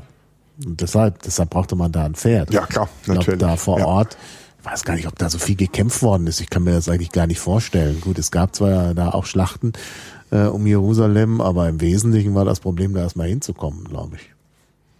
Also wo man das auch noch äh, eben diese sehr natürliche Reitweise für die Mongolen. Also das, das gibt's ja nach wie vor. Also kann, man auch ein äh, Kollege von mir hat da mal so ein halbes Jahr äh, verbracht mit denen äh, und gelebt mit denen. Also das ist schon schon sehr faszinierend. Aber auch die haben spezielle Pferde, die sie als Reittier hernehmen und die sie auch mhm. ausbilden. Das Niveau ist ich meine, die können wahnsinnig gut reiten, weil sie eben schon immer im Sattel sitzen, aber das ist äh, vom, vom Niveau her trotzdem kommt es jetzt nicht ran, was jetzt die hohe Schule oder eine sehr gute Dressurreiterin bei uns kann. Äh, das ist mehr ja intuitiv ähm, und ja, die haben einfach ähm, das sind auch sehr kleine Pferde da in, in der Mongolei. Mhm. Ja, also da man, man überrascht, das sind wirklich ja, da braucht man auch eigentlich gar keinen Steigbügel, um aufzusteigen. Da kommt man auch so drauf. Ja, Steigbügel, auch noch, auch noch alles hier in meiner Liste, mhm. ähm, was wir da für, für, für, was da alles noch dazugehört. Ähm, also wir haben das Gebiss schon, also das ganze Zaumzeug. Ähm, gehört da noch mehr dazu als das Gebiss zum Zaumzeug? Ja, ja man hat halt so ein, so ein Reithalfter und zügelt da. Also das Reithalfter geht halt so ums, ums Genick rum und den Kopf rum, mhm. dass das Gebiss halt nicht verliert. Äh, dann braucht man natürlich noch einen, einen Sattel. Äh, also genau. die, man muss sagen, das Gebiss ist das erste, wo man in der Archäologie auch Spuren gefunden ja, ja, hat. Ja, ja, also ja, da habe ich so eine Ausgrabung von vor 6000 mhm. Jahren mhm. oder so. Ja. Und da, da ist wirklich ein Gebiss, haben sie da gefunden. Das, wenn ich jetzt in einen Leitsportladen gehe, das sieht genauso aus. Mhm. Also kein Unterschied. Das war so das erste. Sattel ist man wahrscheinlich sehr früh auch drauf gekommen. Da ist halt das verwittert halt. Da gibt, mhm. findet man keine Ausgrabungen. Aber nehme ich an, dass die ziemlich früh dann einfach auch eine Decke und ein Gurt um den Bauch rum, dass man sitzen kann. Ähm, das war eigentlich so die Ausrüstung, die man hatte in der Antike. Das war mhm. also ein Gebiss, Reithalfter, Sattel. Was mhm. die noch nicht hatten, sind Hufeisen. Mhm. Ähm, und da schreibt unser Xenophon, also das ist auch ein schönes Buch, was ich empfehlen kann. Ja, das hat man auf die, die also Liste die setzen. Ja, genau. Also der hat da 400, ungefähr 400 vor Christus hat der gelebt, mhm. ein Reitoberst. Und der beschreibt eigentlich schon die, die so Reitweise so, so wie man es heute der auch Xenophon, macht. der hat mich beim Griechisch lernen schon. Ne? Ja? Nee, es ist schön, es ist auch gut verständlich Xenophon in der deutschen hat, hat äh, sowas ähnliches wie, den, wie der Cäsar geschrieben, so ein Kriegsbericht, mhm. auch an genau. Anabasis heißt mhm. die. Also das liest man dann im Griechischunterricht, obwohl das so total langweilig ist. Die ziehen immer nur durch die Gegend und ah. Es gibt noch was Schöneres von ihm. Es gibt, mhm. das ist, glaube ich, das könnte ein Teil von der Kyropädie sein. Äh, da berichtet er über die Erziehung des jüngeren Kyros, also eines Perserkönigs. Mhm. Ähm, deshalb Kyropädie, also äh, Pädie, die Knabenzeit des Kyros.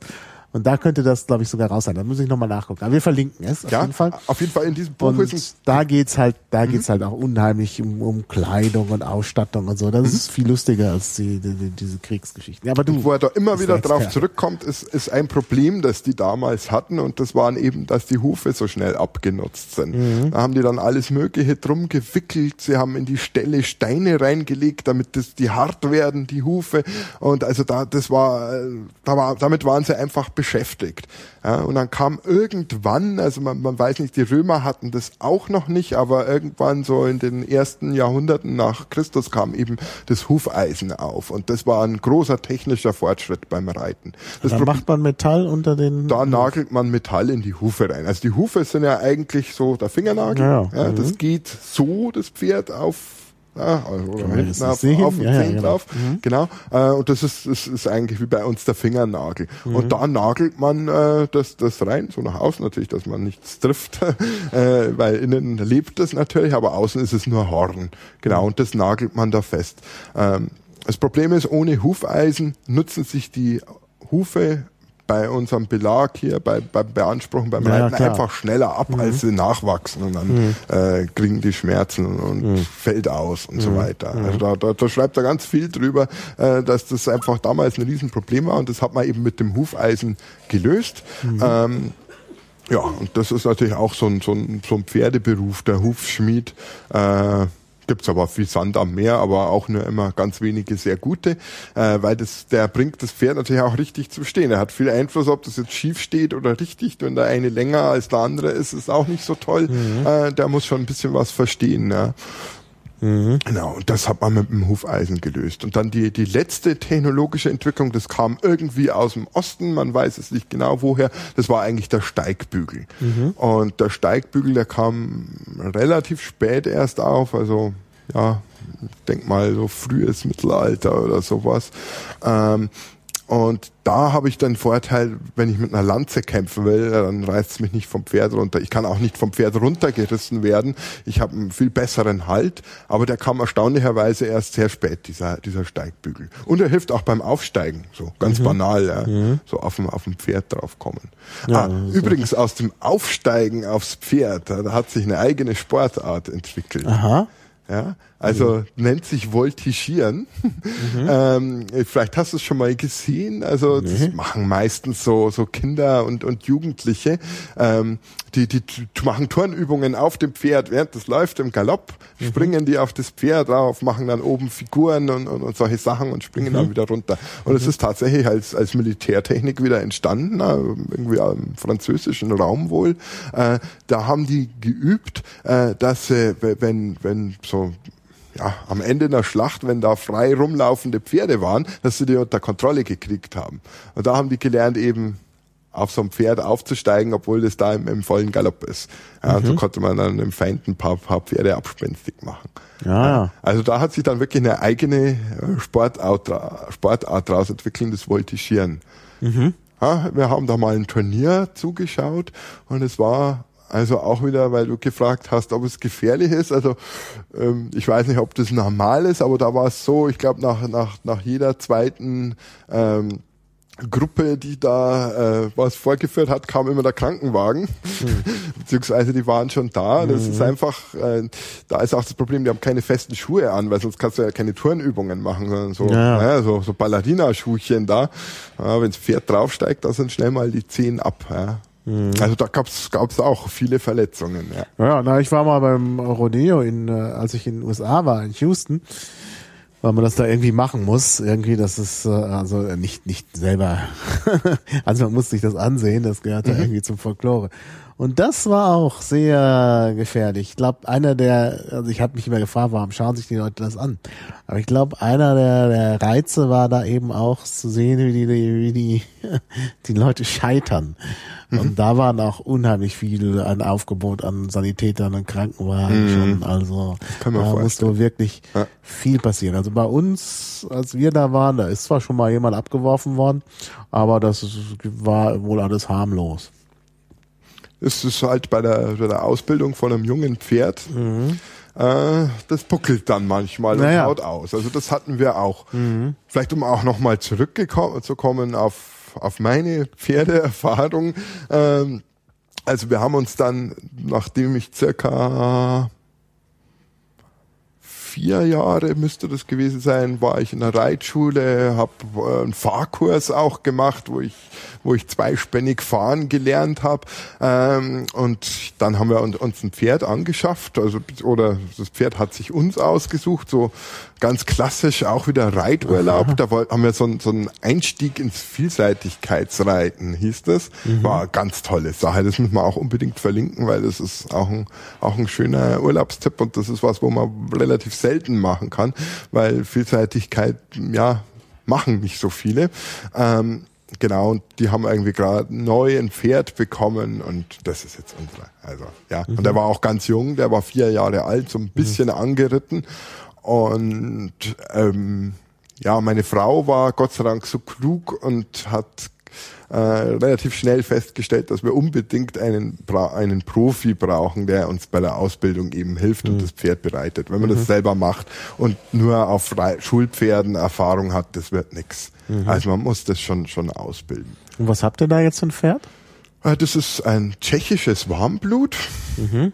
Ja, ähm, es ist ein ganz durchschnittliches Warmblutpferd, würde ich jetzt sagen. Natürlich ist er besonders hübsch und besonders toll, weil es ja, natürlich klar. unser Pferd ist.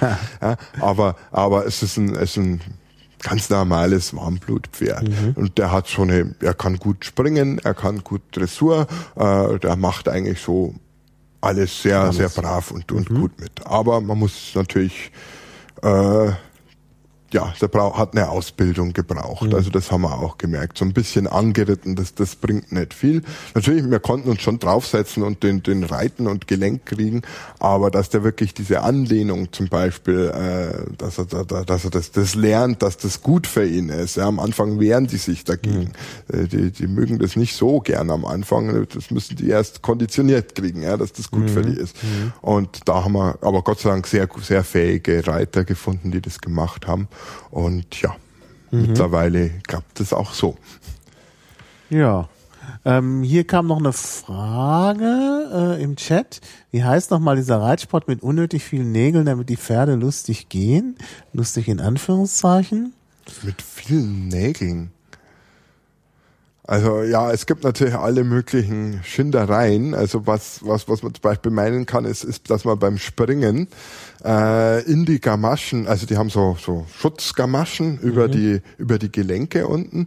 Äh, da gab es dann halt so Sachen, dass da welche Nägel reingetan haben, dass mhm. wenn sich das Pferd da anhaut an der Stange, dass das auch richtig wehtut. Ah. Ja, ah. und dann gab es auch diese Sache mit diesem Capsaicin, also diesem so, so wie so ja. Pfefferspray Pfeffer, oder sowas. Ja. Also Pfeffer ist das eigentlich. Ja, das genau, wo man da rein Paprika. hat, dass das halt besonders wehtut und die lernen, ja. dass man da nicht an, an, der, an der Stange, aber das sind natürlich unfaire Methoden äh, und das braucht's auch nicht. Ja. Mhm. Also das, ja, da wird natürlich getrickst. Das ist dann immer beim, beim Leistungssport, mhm. äh, wenn es dann da um, um die oberen zehn Prozent geht, äh, ist halt, dann wird's halt auch, auch unschön. Ja, ist, ist leider ja, die so. Pferde wahrscheinlich auch gedopt und so. Klar, ja. Also, mhm hat man wahrscheinlich hat, verboten. Hat man leider alles, ja. Ja, es ist, ist halt auch schwierig. Also da war ja dieser Fall da mit, mit Ludger Bärbaum, der hat irgendwie eine Cortisonsalbe wegen einer, einer Druckstelle am Sattel verwendet und dann war das halt schon Doping, ja. Mhm. Und äh, ich meine, wir haben unser Pferd dann auch äh, glaube sogar die gleiche Salbe gegeben, weil so Druckstellen, die passieren halt einfach mal. Und da will man dann nicht, mhm. dass das weitergeht. Mhm. Äh, und ja, da wird dann auch wieder viel übertrieben. Ja. Es ist immer schwierig. Und diese bösen Sachen, die passieren eigentlich alle immer vorher schon beim Training und da ist keiner mhm. dabei. Auch mhm. dieses Barren. Ja, da, also das ist auch wieder beim Springen. Ähm, da ist es so, weil wenn die Pferde über ein Hindernis springen, dann stehen da zwei neben dem Hindernis und tun die Stange quasi so ein paar Zentimeter nach oben drücken, dass es sich absichtlich die Füße anstößt, äh, damit es lernt, die Füße extra wegzunehmen von dieser Stange. Also auch Aha. wieder mit Schmerz. Also böse Sache. Ja, aber das ist was, das sieht man durchaus öfter. Aber das, das siehst du dann nicht mehr halt dann beim Turnier selber. Ja. Mhm. Ich halte sowas eigentlich fast für, für schlimmer oft, als irgendwie, ja, man hat das falsche Medikament gegeben. Ja. Mhm. Ich weiß nicht, ob Doping bei Pferden, ja, natürlich, da gibt's dann sicher auch Sachen mit Cortison mhm. und so, mhm. dass die ja, von der Atmung her. Mhm. Ja.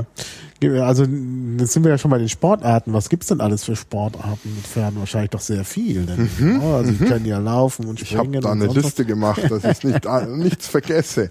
Also man muss natürlich sagen, es gibt äh, äh, es gibt erstmal verschiedene ähm, äh, Reitweisen. Also erstmal die, die klassische Reitweise, die dann auch olympisch ist, die ist ja man, deutsche Reitlehre oder nach FN, also so das Normale, das ist auch sehr sehr stark ausgearbeitet. Dann gibt's Westernreiten, also das ist eigentlich kommt aus der Gebrauchsreiterei aus, aus den USA. Ja. Mhm. Ähm, da geht's zum Beispiel darum, dass man eine Kuhherde zusammenhält und Gatter vom Pferd auf und zu macht und so weiter. Das sind Übungen, die da relativ speziell drauf sind. Dann gibt es das Barockreiten. Äh, das ist zum Beispiel, was die spanische Hofreitschule macht. Äh, aber das gibt es auch auf einem niedereren Niveau, also Barockreiten. Das wird auch nicht, nicht abgedeckt, eigentlich mhm. diese klassische. Iberische Reitweise ist auch eine, eine mhm. Gebrauchsreiterei, eben im spanischen Raum.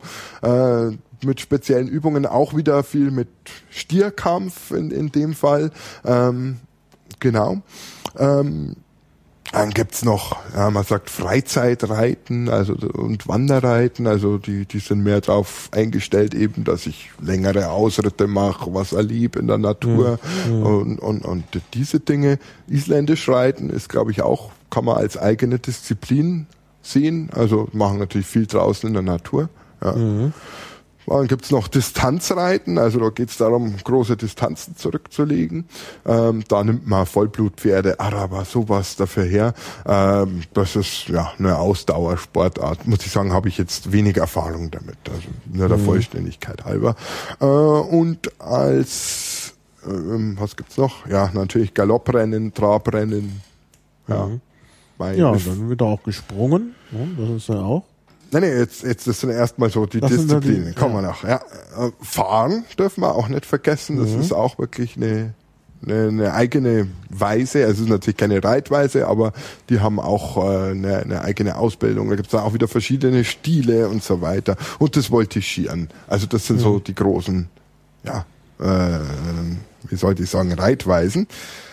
So, Disziplinen. Jetzt im, im, im normalen Bereich, klassische Reitweise, haben wir die Dressur. Also das ist so in diesem Viereck, wo man mit, mit dem Pferd tanzt, am besten dann zur Musik. Das ist, das ist eine, eine sehr, sehr schöne Sache, wo sehr äh, harmonievoll, da geht's viel um, um Harmonie, um Takt. Ähm, die Einheit von, von, von, von, von Pferd und Reiter. Dann das Springen also das normale Springen da mit diesen bunten Stangen. Ähm, also mache ich sehr gern, muss mhm. ich sagen, allerdings nicht auf einem allzu hohen Niveau. Also ich reite so ja, 85 Zentimeter Höhe, das ist so, so wie der Tisch, ein bisschen höher vielleicht, da fühle ich mich gut wohl, mhm. äh, das, das mache ich sehr gern, äh, aber ich glaube mehr als ein Meter oder so hoch bin ich noch nicht gesprungen. Äh, aber die Schwierigkeit ist auch gar nicht so die Höhe, sondern halt eben dass man so einen ganzen Parcours, ja, dass man dann schnell wieder zum Reiten kommt nach dem Sprung äh, und das nächste anvisiert. Äh, ähm, und die Linie schön ist, also man, dass man da schön gerade und nicht irgendwie schief hinkommt. Äh, und, und also das macht wahnsinnig viel Spaß. Eben, man hat sehr schnell Erfolgserlebnisse beim mhm. Springen. Mhm. Äh, man darf aber nicht vergessen, die Dressur ist die Grundlage. Also erst natürlich, wenn die Dressur gut klappt, äh, kann man kann man springen. Und jeder Springreiter wird sein Pferd mehr Dressur reiten, als dass er springt. Mhm. Ja, springen vielleicht ein, zweimal die Woche, äh, sonst ist auch die Belastung für, für, die, für, die, für die Beine zu groß und den Rest tut mhm. der Dressur reiten. Ja, klar. Ja. Dann mhm. die Vielseitigkeit äh, wird mehr oder ist immer mehr umstritten, weil es natürlich schon eine harte Disziplin ist. Da hat man feste Gelände im Hindernis, mhm. ähm, feste Hindernisse im Gelände. Mhm. Ähm, und Gräben und äh, Wasser, wo sie dann rein und ja, rausspringen. Ja, klar, das ist ja auch wichtig fürs für militärische, für die militärische Anwendung. Da hat man ja ein sehr unterschiedliches Gelände meist. Ja, genau. Also da, natürlich kommen kommen diese diese Disziplinen letzten Endes. Natürlich hat man da geschaut, dass man ja der, der Pferdezuchtwahl, äh, dass man da eben die entsprechenden Pferde äh, sieht, welche sind gut geeignet, welche nicht und dann natürlich auch für, für die Reiter, dass man halt auch ja, die, die Leistung da, da sieht oder, oder eben nicht. Da, daher kommen natürlich diese Turniere. Äh, bei der Vielseitigkeit, da ist es, glaube ich, mittlerweile hat man, dann muss man Dressur reiten. Das macht man meistens ganz am Schluss, dass man eben halt auch zeigt, dass die nach wie vor gut Dressur reiten können und nicht nur aufs Springen spezialisiert hat. Man hat einen normalen Springparcours und dann eben diesen, diesen Geländeritt. Ja. Mhm, mh. Und der Geländeritt ist halt das, wo, wo eigentlich alle, alle dann hinschauen. Und das macht schon sehr viel Spaß. Ich habe äh, so bisschen Kurse gemacht und bin auch so das ein oder andere Geländehindernis gesprungen. Äh, ich mache das aber nicht turniermäßig. Äh, einfach aus dem Grund, beim Turnier ist es so, da muss man so einen ganzen Parcours durchspringen und hat den vorher noch kein einzelnes Hindernis geübt. Ja klar, das so. wird ganz ja, Also, und das ist was, da, da würde ich mich einfach, naja, ich würde es mich nicht trauen. Also da fehlt mir dann vielleicht auch einfach der Mut. Mhm. Dann gibt's auch noch das Quadrille-Reiten. Äh, das ist Information zum Musikreiten. Mhm. Äh, das ist aber jetzt nicht, das ist nicht olympisch oder so.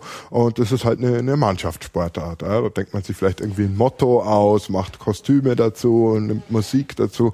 Das ist als, als Teamsportart gedacht und das war eigentlich in, in, in, in der DDR war das relativ populär. Ja, da hat man natürlich solche Teamsportarten dann eher gefördert mhm. und da gibt's auch, ja, also mhm. Erich Öse ist so eines von der Literatur, das kommt äh, übers Quadrille reiten und das kommt dann. Ja, ist der Erich? Erich Öse, O-I-S-I, Quadrille reiten, glaube ich, heißt das Buch. Vielleicht gibt's mittlerweile da mehr dazu, aber das war damals so das Standardwert vor ein paar, paar Jahren, wo ich dir mal mich intensiver damit beschäftigt habe. Da habe ich auch mal so eine Software dafür geschrieben. dass man- Software? Ja, dass man so ein Quadrillion äh, ähm, äh, planen kann. Aha. Ja, dass die Informationen gehen und dass das dann auch aufgeht, weil da macht man so Sachen wie, dass die sich kreuzen in der Mitte Ah. und so abwechselnd laufen und dann kommt es natürlich auf die Sekunde an, dass die sich nicht ja, ineinander rennen und, und ja. Wie lange machst du es denn jetzt eigentlich schon mit dem Reiten? Zehn Jahre, ziemlich Zehn genau Jahre. zehn Ah, ja. Jahre mache ich ja. das jetzt. Na, da ja. müsstest du ja wirklich schon ganz gut sein. ja, ja. Aber bei den Sportarten gibt's doch auch, ich meine, da das ja so vom Militär kommt, du hast ja vorhin schon das Bogenschießen ähm, äh, genannt. Äh, gibt's nicht auch so Reiten mit Schießen und so? Ich habe irgendwie in Erinnerung, also ich habe mich ja nie so für die Olympiade in, äh, interessiert, aber ich kann mich dunkel erinnern, aber vielleicht habe ich es ja nur geträumt, dass da irgendwelche Leute auf Pferden ritten mit so einer Schusswaffe. Naja, also man muss natürlich sagen, äh, ähm, ähm, also bei, bei beim Militär äh, macht man das natürlich schon, aber ich kenne es jetzt nicht als, als Sportart. Ja. Aber die üben, also ich, ich hatte mal hab durch eine zufällige Urlaubsbekanntschaft, äh, auch in diesem Stall da mit diesem Vielseitigkeit und die war da Feldwebel bei der, bei der Bundeswehr, die diese Traktierkompanie aufgebaut haben und die, die reiten auch, die haben ja, Maultiere und, und Haflinger, die Haflinger mehr zum, zum Was sind Reiten. Haflinger? Haflinger sind Gebirgspferde, die Mhm. sind, äh, kommen, glaube ich, ursprünglich aus Tirol, gibt es einen Ort, der, der so heißt. Ja, die sind aber im Alpenraum sehr Klingt verbreitet. so sehr tirolerisch. Ja, äh, die, die sind sehr beliebt, die sind sehr robust, ein bisschen, Mhm. sind klein, eine Kleinpferderasse, sagt man dazu, sind sehr robust, aber trotzdem sehr flink und äh, schlau.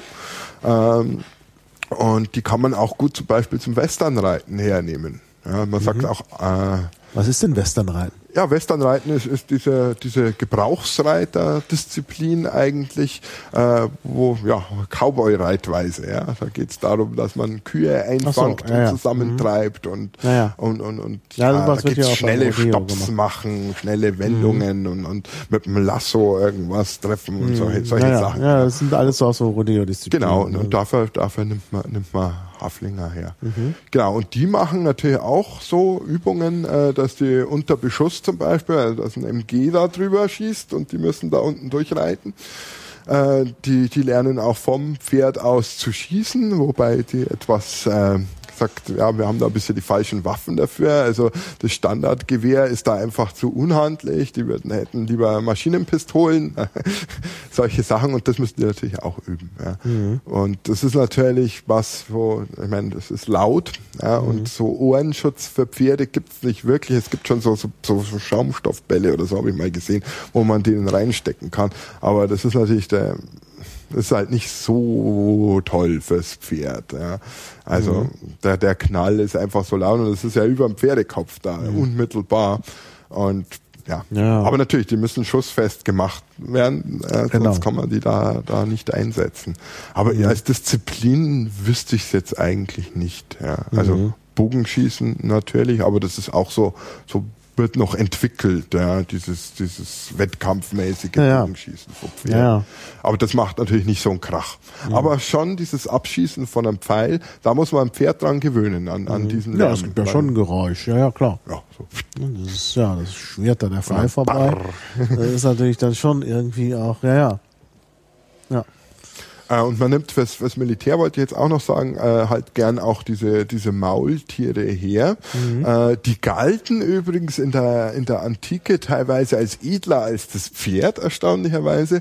Ähm, die, die sind nicht so scheu wie Pferde. Ja? Ein Esel, der kann auch Angriff, der ist nicht so, so, so scheu und, und, und schüchtern wie, wie das Fluchttier Pferd. Und ähm, ja, Maultiere sind, sind sehr geschickt. Ähm, der Nachteil ist allerdings, mit Maultieren kann man halt nicht mehr züchten. Ja? Das sind Hybride und die sind unfruchtbar. Und da kann man dann, dann nicht mehr weiter züchten. Also ein Maultier ist eine Kreuzung aus Esel und Pferd. Ja, also Pferdestute und Eselhengst sehe ich gerade Genau. in der Und Wikipedia. andersrum ist es dann ein Maulesel. Also wenn Pferde Hengst und Ja, Genau, das muss man dann gleich schon. Ach so, ist schon in der. Ja, die sehen im Prinzip aus so schnell. wie ein Pferd, bloß ein bisschen längere Ohren und ein bisschen dickeres Fell vielleicht. Ja. Mhm. Mhm. Ja. Aber die können auch ganz schön, naja, mal zubeißen und so. Mhm. Pferde sind halt sehr sozial und sehr friedlich und sehr, sehr extrem kooperativ. Ja, und Esel sind nun gar nicht kooperativ. Das ist heißt so, ich meine, ja, ich mein, man kann schon mit dem Esel arbeiten, ja, aber hm. Hm. Ähm, Na, bei dem Maul, mit den Maultieren geht's wohl besser. Also ich, ein Freund von mir ist äh, äh war äh, ist ein Maultier? Nein, nein er war bei hat lange Zeit seinen Kriegsdienst erfolgreich äh, gescheut in Italien, also mhm. ist Italiener äh, konnte das irgendwie umgehen, indem er halt unabkömmlich war während seines Studiums und irgendwann, als er dann schon dachte, jetzt würde er nicht mehr genommen und sich in Sicherheit wog, haben sie ihn dann doch noch verpflichtet und haben ihn dann in äh, so eine ja, Gebirgsjägerabteilung, mhm. glaube ich, gesteckt in Italien. Und das war ein Truppenkontingent, was mit äh, Maultieren arbeitete. Das ist dann später aufgelöst worden. Er war praktisch in der letzten Generation und musste da noch mit den Tieren da über die Alpen. Und er hat so ein bisschen erzählt, dass die auch sehr, also obwohl das ja schon Kreuzungen sind, wo man denkt, die sind dann auch ein bisschen handsamer, aber wenn die nicht mehr wollten, dann wollten die nicht mhm. mehr. Dann war Schluss. Ne? Das ist natürlich im Krieg ein bisschen ein Problem. Mhm. Wenn man halt jetzt unbedingt die, über diesen Pass muss, aber das Tier einfach meint, nö, dieser Pass ist jetzt nicht mein Ding, mhm. dann ist es ganz, ganz schwierig. Also die, die, wenn man ein Pferd richtig reitet, also mit mhm. dieser Beizäumung und mhm. alles, und wenn er richtig in Anlehnung geht, dann kann man damit eben auch die Scheu überwinden, weil dann, mhm. dann macht wirklich das Pferd, was man will. Und, mhm. und deswegen braucht man eben da auch so eine gute Ausbildung dafür. Und dann kann man wirklich die Scheu von dem mhm. Pferd überwinden. Das ist auch immer was, wo, wo ich mache, wenn ich im, im Gelände äh, einen Ausritt mache und dann kommt irgendwie ein Auto, blöde Situation, irgend sowas. Sofort nehme ich den an die Hilfen, stelle den an den Hilfen und dann geht der da einfach brav und äh, schaltet irgendwie sein Gehirn ab und ist dann schon lang nicht mehr so äh, schreckhaft. Mhm. Wie wenn ich den einfach so, die Zügel wegschmeiß und, und mhm. machen lasse. Naja, naja. Ja klar, weil ja, wahrscheinlich, wenn, wenn da die Gewöhnung eintritt, dann weiß er ja, passiert nichts. und man kann irgendwie. auch sehr gut ausnutzen, natürlich den Herdentrieb vom Pferd. Mhm.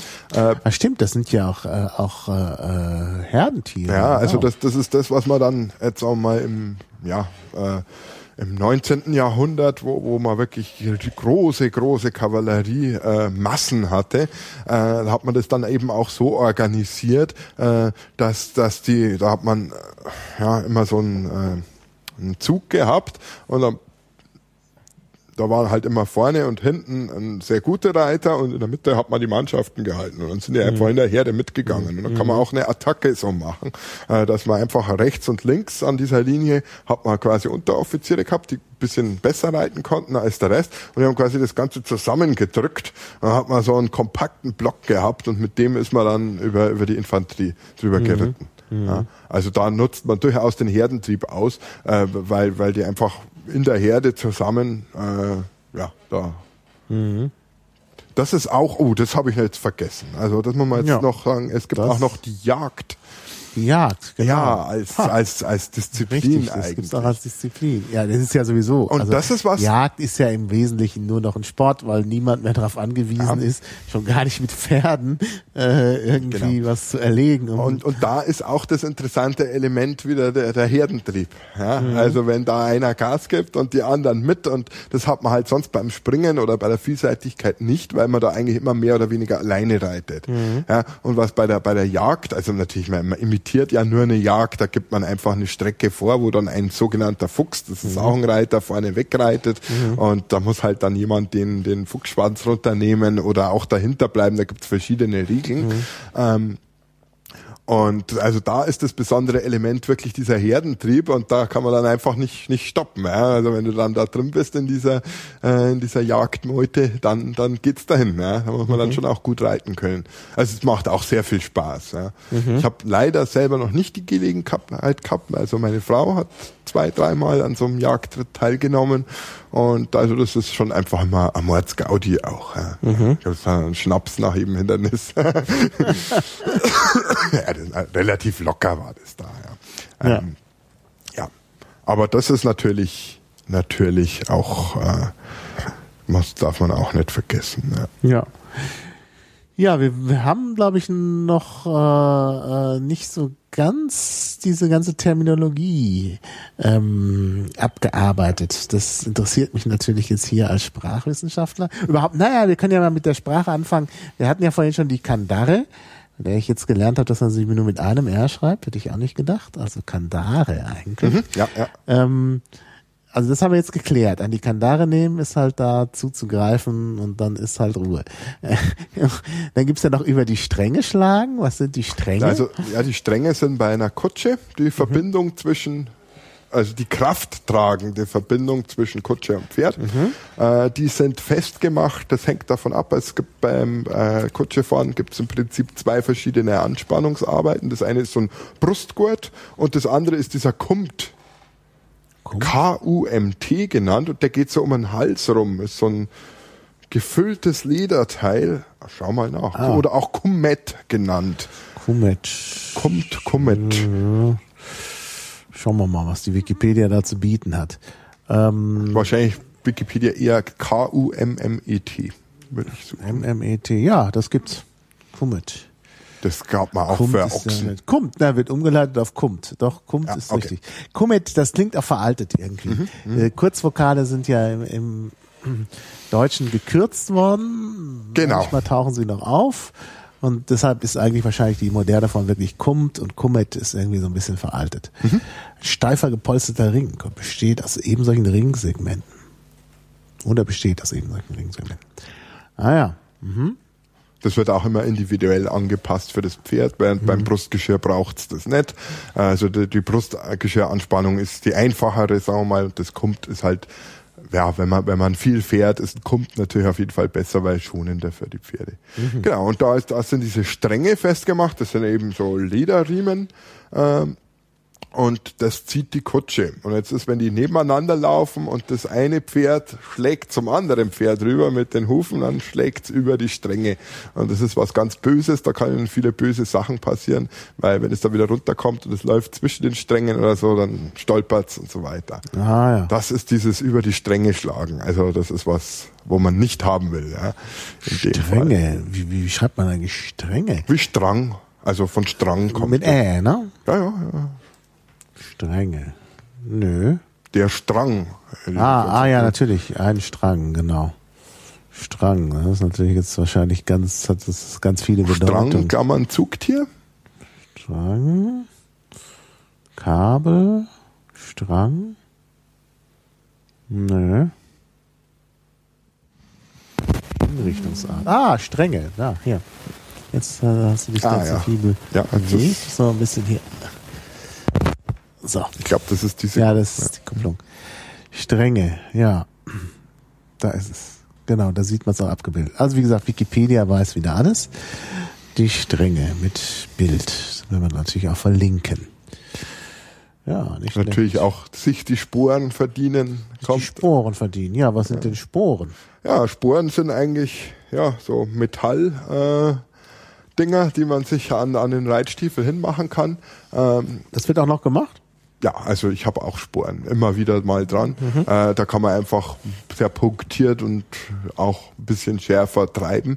Also es ist ja, man reitet ja am Pferd nicht nicht primär über den Zügel, sondern über über die ja, Schenkel und schon, über die genau. Füße, dass man dass er von hinten eben untergreift und da kann man sich eben Sporen zur Hilfe nehmen. Mhm. Ja, dann ist das einfach ein bisschen punktierter. Also da gibt's natürlich, es gibt ganz fiese Sporen, die irgendwie scharf sind. Ja, die mhm. sind natürlich nicht erlaubt. Also ich habe solche, ich habe es jetzt leider nicht mitgebracht aber solche, die haben so eine, so eine kleine Kugel ist da dran und die ist ganz rund und weich und ich glaube, das äh, tut dem nicht wirklich weh, aber man kann halt ein bisschen punktierter da einen, einen, einen Druck einfach aus. Mhm.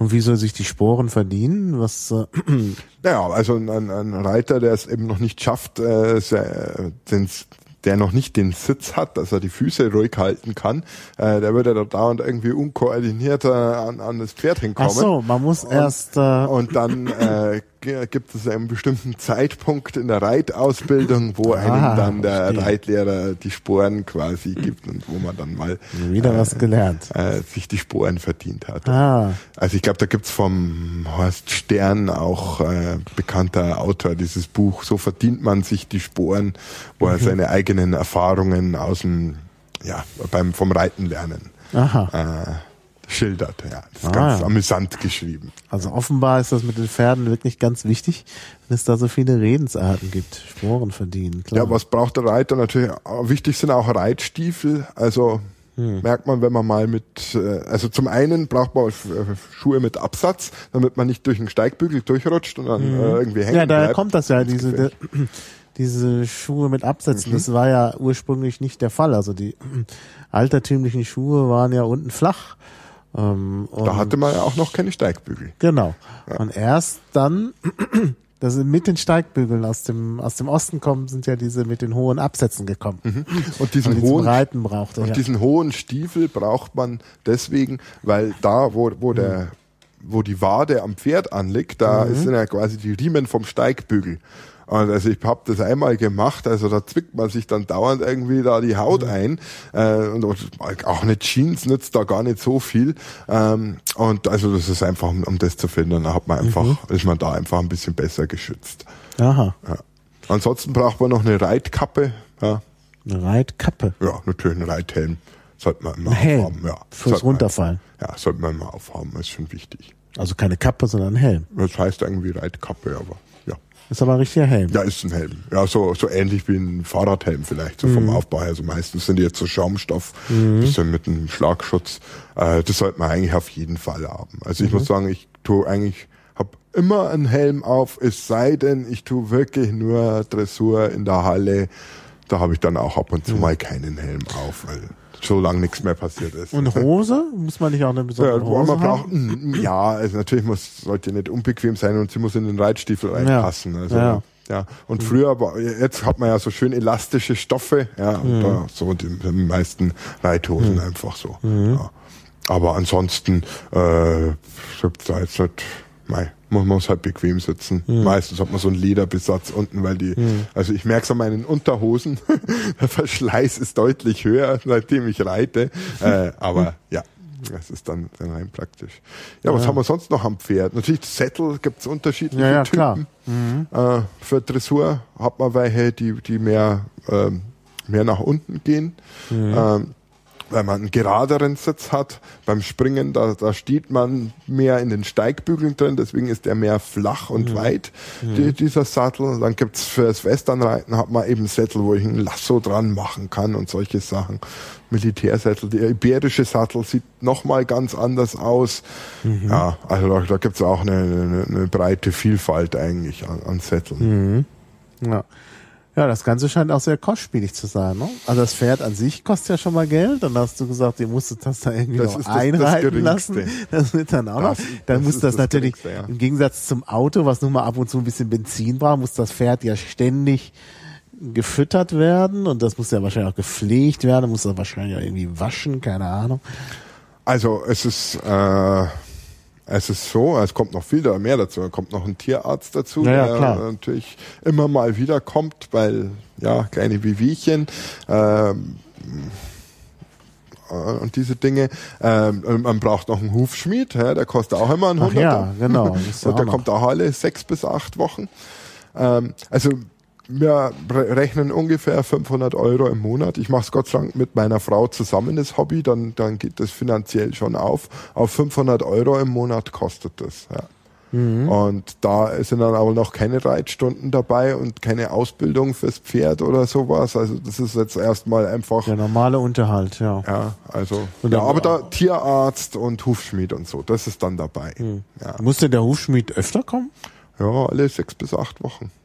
Der guckt dann, ob da alles noch in Ordnung Nein, ist. nein, dann nimmt die Leute und kriegt dann neues Eisen drauf. Oder nimmt die Ach so. nochmal her, aber der muss die dann ausschneiden und so, weil die wachsen ja dann nach. Die dürfen nicht zu genau. lange werden. Ja, ja, die Hufe. klar. Ja, also dann nimmt er das ab, schneidet das ab und Mhm. dann macht er wieder das Hufeisen drauf. Und das Pferd findet das ganz normal. Hm, Das ist schon immer, ja, also Das sag mal, Huf, wenn der Hufschmied kommt, wird das Pferd wahrscheinlich schon nervös. Schmiedefromm heißt's dann auch immer gerne in. Verkaufsanzeigen, wenn die da brav sind. Also unsere hat sich da auch ganz schön angestellt. Ja. Mhm. Das ist halt, ja, der, der nagelt da rum und dann Naja, äh, das, das ist sehr ja unangenehm. vielleicht, der Rauch übrigens und so, das, das macht denen gar nicht so viel aus. Ja. Es Mhm. ist manchmal immer erstaunlich, was dann wieder das, das Schlimme ist. Aber das Nageln ist jetzt bei unserem, Mhm. das mag also gar nicht. Ja. Ja, ist ja auch klar. Ja. Wird er da vorher irgendwie betäubt? oder? Nee, da kann man nicht jedes Mal sedieren. Nee. Oh. Also, ich meine, es gibt, wenn es nicht anders geht, dann kann man dem schon eine Spritze geben und das sedieren, aber da hätte unserer wieder, wird da wieder viel zu viel Theater machen wegen der Spritze. also, nee, nee, nee, also das kann man eigentlich nicht machen. Also man muss sagen, solche Sachen, ähm, zum Beispiel äh, Operationen auch beim Pferd, sedieren, das ist alles nicht ganz unkritisch, weil die ein relativ also der, der Kreislauf ist halt sehr groß, das sind große Tiere und wenn, wenn man mal so einen Kreislauf mal runtergefahren ist, dann ist es sehr schwierig, dass man die wieder hochkriegt. Also man hat zum Beispiel bei einer Vollnarkose beim Pferd 10% sterben nur aufgrund der Narkose. Weil die dann einfach den Kreislauf nicht mehr hinkriegen und dann, ja. Boah. Ja. Ja, also da versucht man natürlich möglichst wenig zu machen.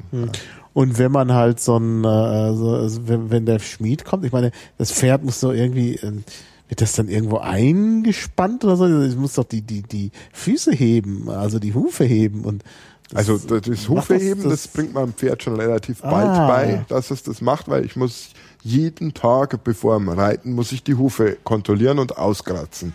Mhm. Ja, wir haben da so einen Huf, schaut von unten aus wie so ein V ist da drin, Mhm. äh, wo ja, das ist so knorpeliges Zeug. Ja. Mhm. Genau. Und da muss ich halt einfach den Dreck überall raus tun, weil ganz schnell anfangen zu faulen, die Hufe. Und so eine Huffäule Mhm. ist halt, ja, auf Dauer kann das, kann das Probleme verursachen. Und das lernt er und das kann er ziemlich schnell. Das ist so eines der wenigen Dingen, die man eben auch schon einem sehr jungen Pferd einfach beibringt, dass er die Hufe hergibt und sich am Halfter führen lässt. Ja, und dann, mei, wir machen es einfach so, wir, wir stellen den hin mit zwei Stricken ge- angebunden Ah, ah. vorne, äh, aber, also, am Anfang war noch ein zweiter dabei, der beim Aufhalten, also der sogenannte Aufhalter, äh, der hilft und den hinhaltet, das kann aber jetzt der Hufschmied allein. Ja, da braucht, da brauche ich eigentlich nichts mehr machen. Ich stehe immer daneben und schaue, dass alles okay ist. Ja, genau, und dann nimmt er halt den Huf auf seinen Schoß und da macht er das dann. Ja, das lernen die dann schon. Ja, das ist natürlich auch nochmal spannend. Also das ist ja wirklich eine sehr aufwendige Sache. Und was kostet so ein Pferd, wenn man das kauft? Naja, also äh, Ja, du musst jetzt keine Zahlen jetzt- nennen, Nein, was deins es hängt, kostet, es hängt so im Allgemeinen. ganz, ganz stark davon ab, wie gut das Pferd ausgebildet ist. Hm. Ähm, also wir haben unseren, hat so rund 6000 Euro gekostet. Ist jetzt nicht so die Welt gewesen, aber der konnte halt auch nichts. Und wir haben sicher das Gleiche nochmal reingesteckt für die Ausbildung. Hm. Ja, einfach für Berei Bereiten und solche Sachen.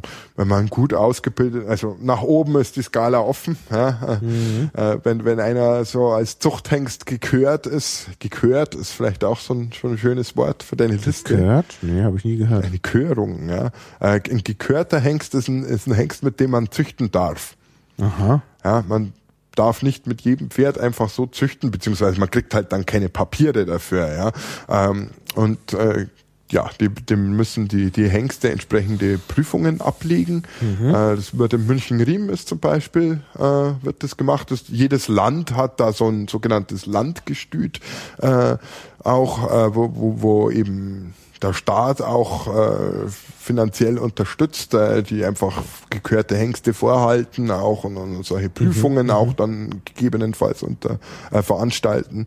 Äh, in Bayern ist das ein bisschen getrennt, getrennt. also da gibt's dieses Landgestüt ist in Schweiganger, aber diese Hengstleistungsprüfung ist in, äh, in Riem. Da, da ist ein großes Pferdegelände ähm, von der Olympiade 72 noch. Ah, ja. Genau, und da kommen die dann hin, da werden die geprüft, da müssen die Dressur gehen, springen, das, das alles können und, und zeigen und dann sucht man halt bestimmte Hengste aus und mit denen wird dann, dann weiter gezüchtet. Ah ja. Und das legt dann jeweils der, der Verband fest. Also in, in Bayern gibt's halt dann ja ein bayerisches Warmblut, wäre dann da die entsprechende Rasse. Äh, so hat das ja jedes Bundesland bei uns. Da gibt's dann eben einen Oldenburger, das ist dann eben äh, ja, Niedersachsen, die Mhm. Region.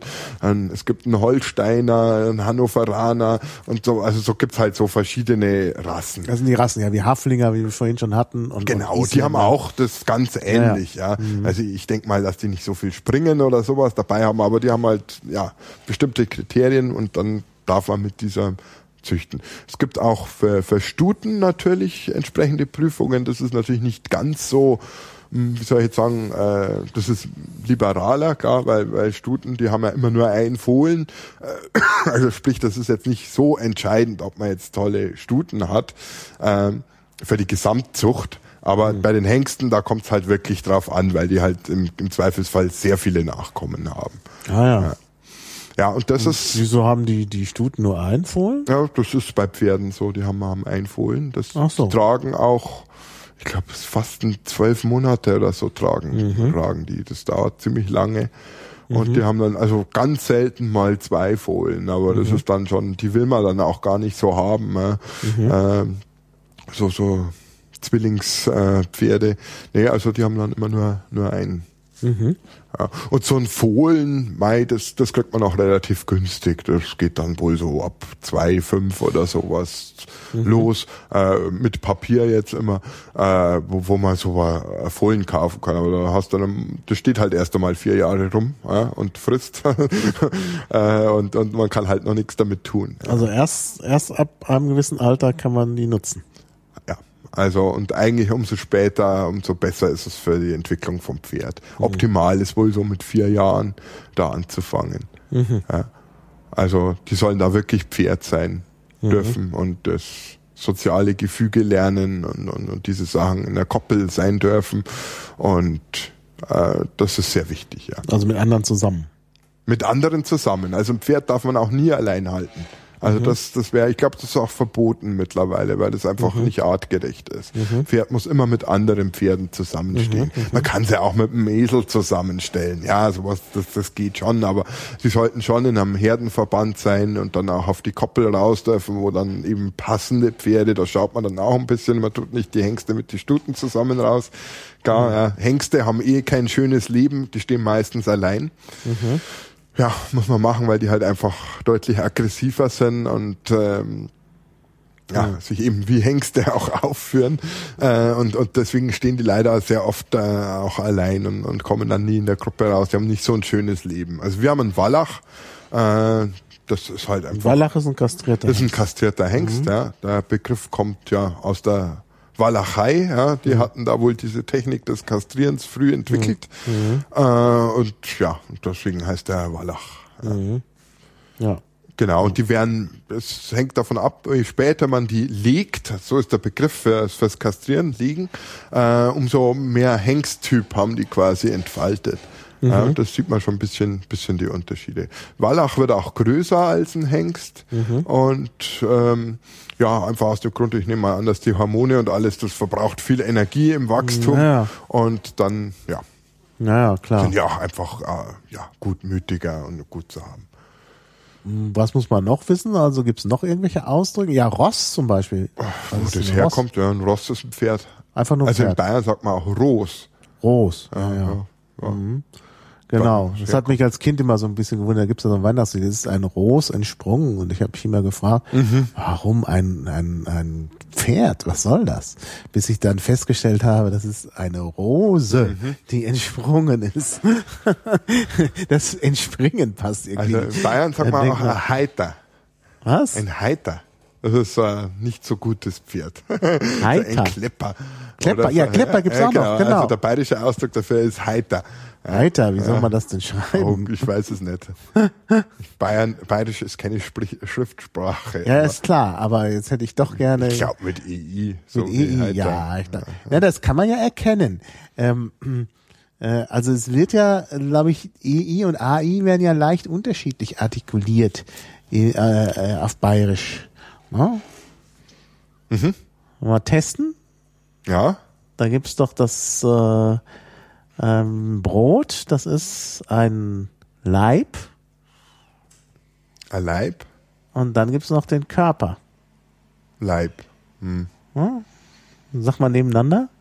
Leib und Leib. Ja, doch, Ja, klingt etwas ja, anders. ja. Ja, ja, doch, doch, doch, doch. Also das ist, äh, und wie gesagt, dann kann man das auch herausfinden, wie das richtig geschrieben wird. Ja, ich glaube, könnte tatsächlich mit AI auch sein. Ne? Hm. Ja, na, Sag's noch mal. Heiter. Na, mal gucken. aha, es wird hier. Also ich kann ja gleich mal dazu sagen, wir sitzen hier im Chaos Computer Club München. Sehr zu empfehlen. Die neue Location. Und äh, da haben wir Herberge gefunden für einen Podcast mit schnellem Internet und so. Und äh, ja.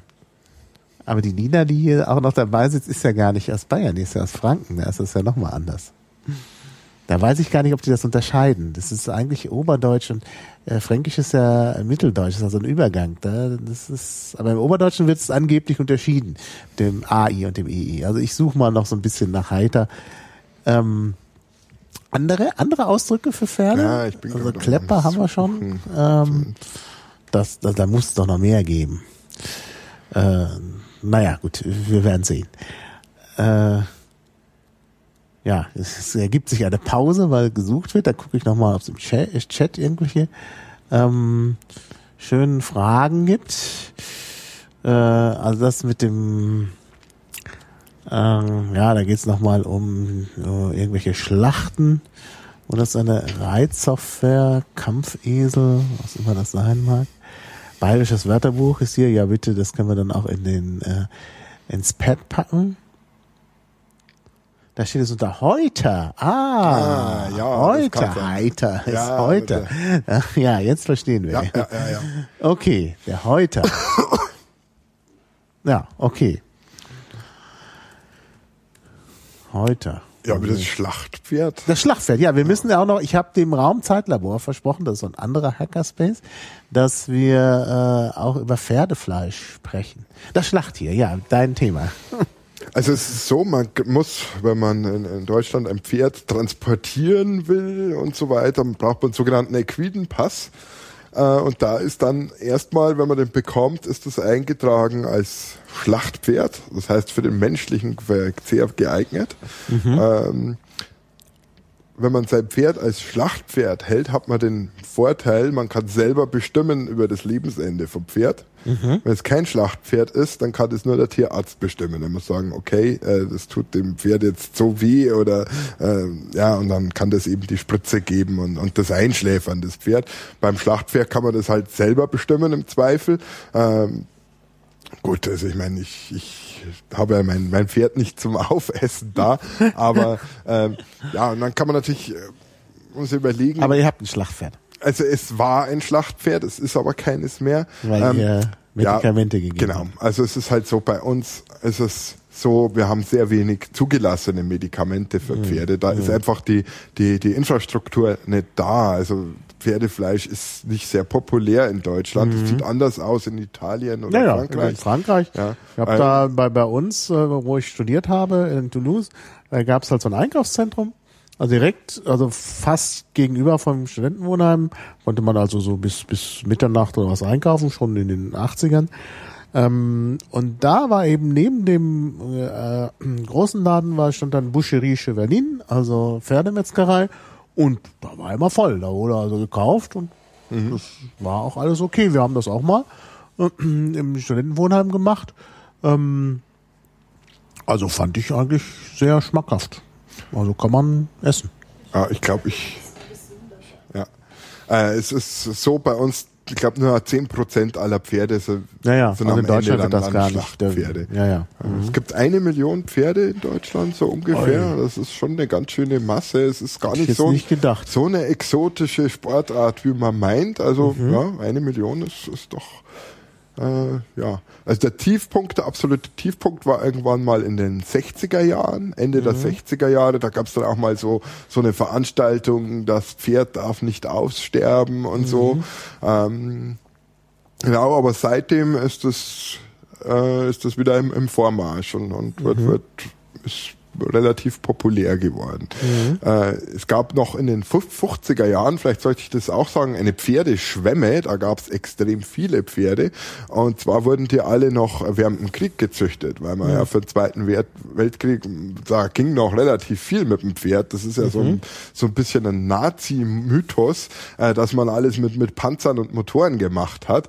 Äh, mhm. Die Wahrheit war, dass eigentlich alles hinter der, der ersten Linie hat man mit dem Pferd nach wie vor. Man hat, man hat gar nicht genug genug Benzin und Diesel und so weiter gehabt, um, um, um das alles motorisiert zu machen. Es gab noch extrem viele Pferde und man hat die halt gezüchtet. Ja, wenn die 30 Jahre alt werden, ist natürlich klar. Ja, und, genau. Und, und nach fünf Jahren sind die dann so ja, hat man so viele Pferde gehabt, dass man, dass man wirklich nicht mehr, und da müssen wohl auch noch wahnsinnig viele Pferde geschlachtet worden. Und mhm. ich denke, dass da auch mhm. noch einen großen Markt gab für, für Pferdefleisch. Ja, ja. Ja. ja. Also das ist, glaube ich, auch der Grund, warum das in Deutschland so ein bisschen verpönt war, weil das eben nach dem Krieg genau, gegessen wurde. Dann haben, haben die Leute immer assoziiert mit schlecht. Ja, so billig. Und, ja. äh, und dann war es halt äh, irgendwann dann mhm. äh, wirklich verpönt. Und heute, gut, ich meine, jetzt bei diesen Skandalen war es ja so, dass das nicht richtig ausgezeichnet worden ist. Das ist ja das Problem.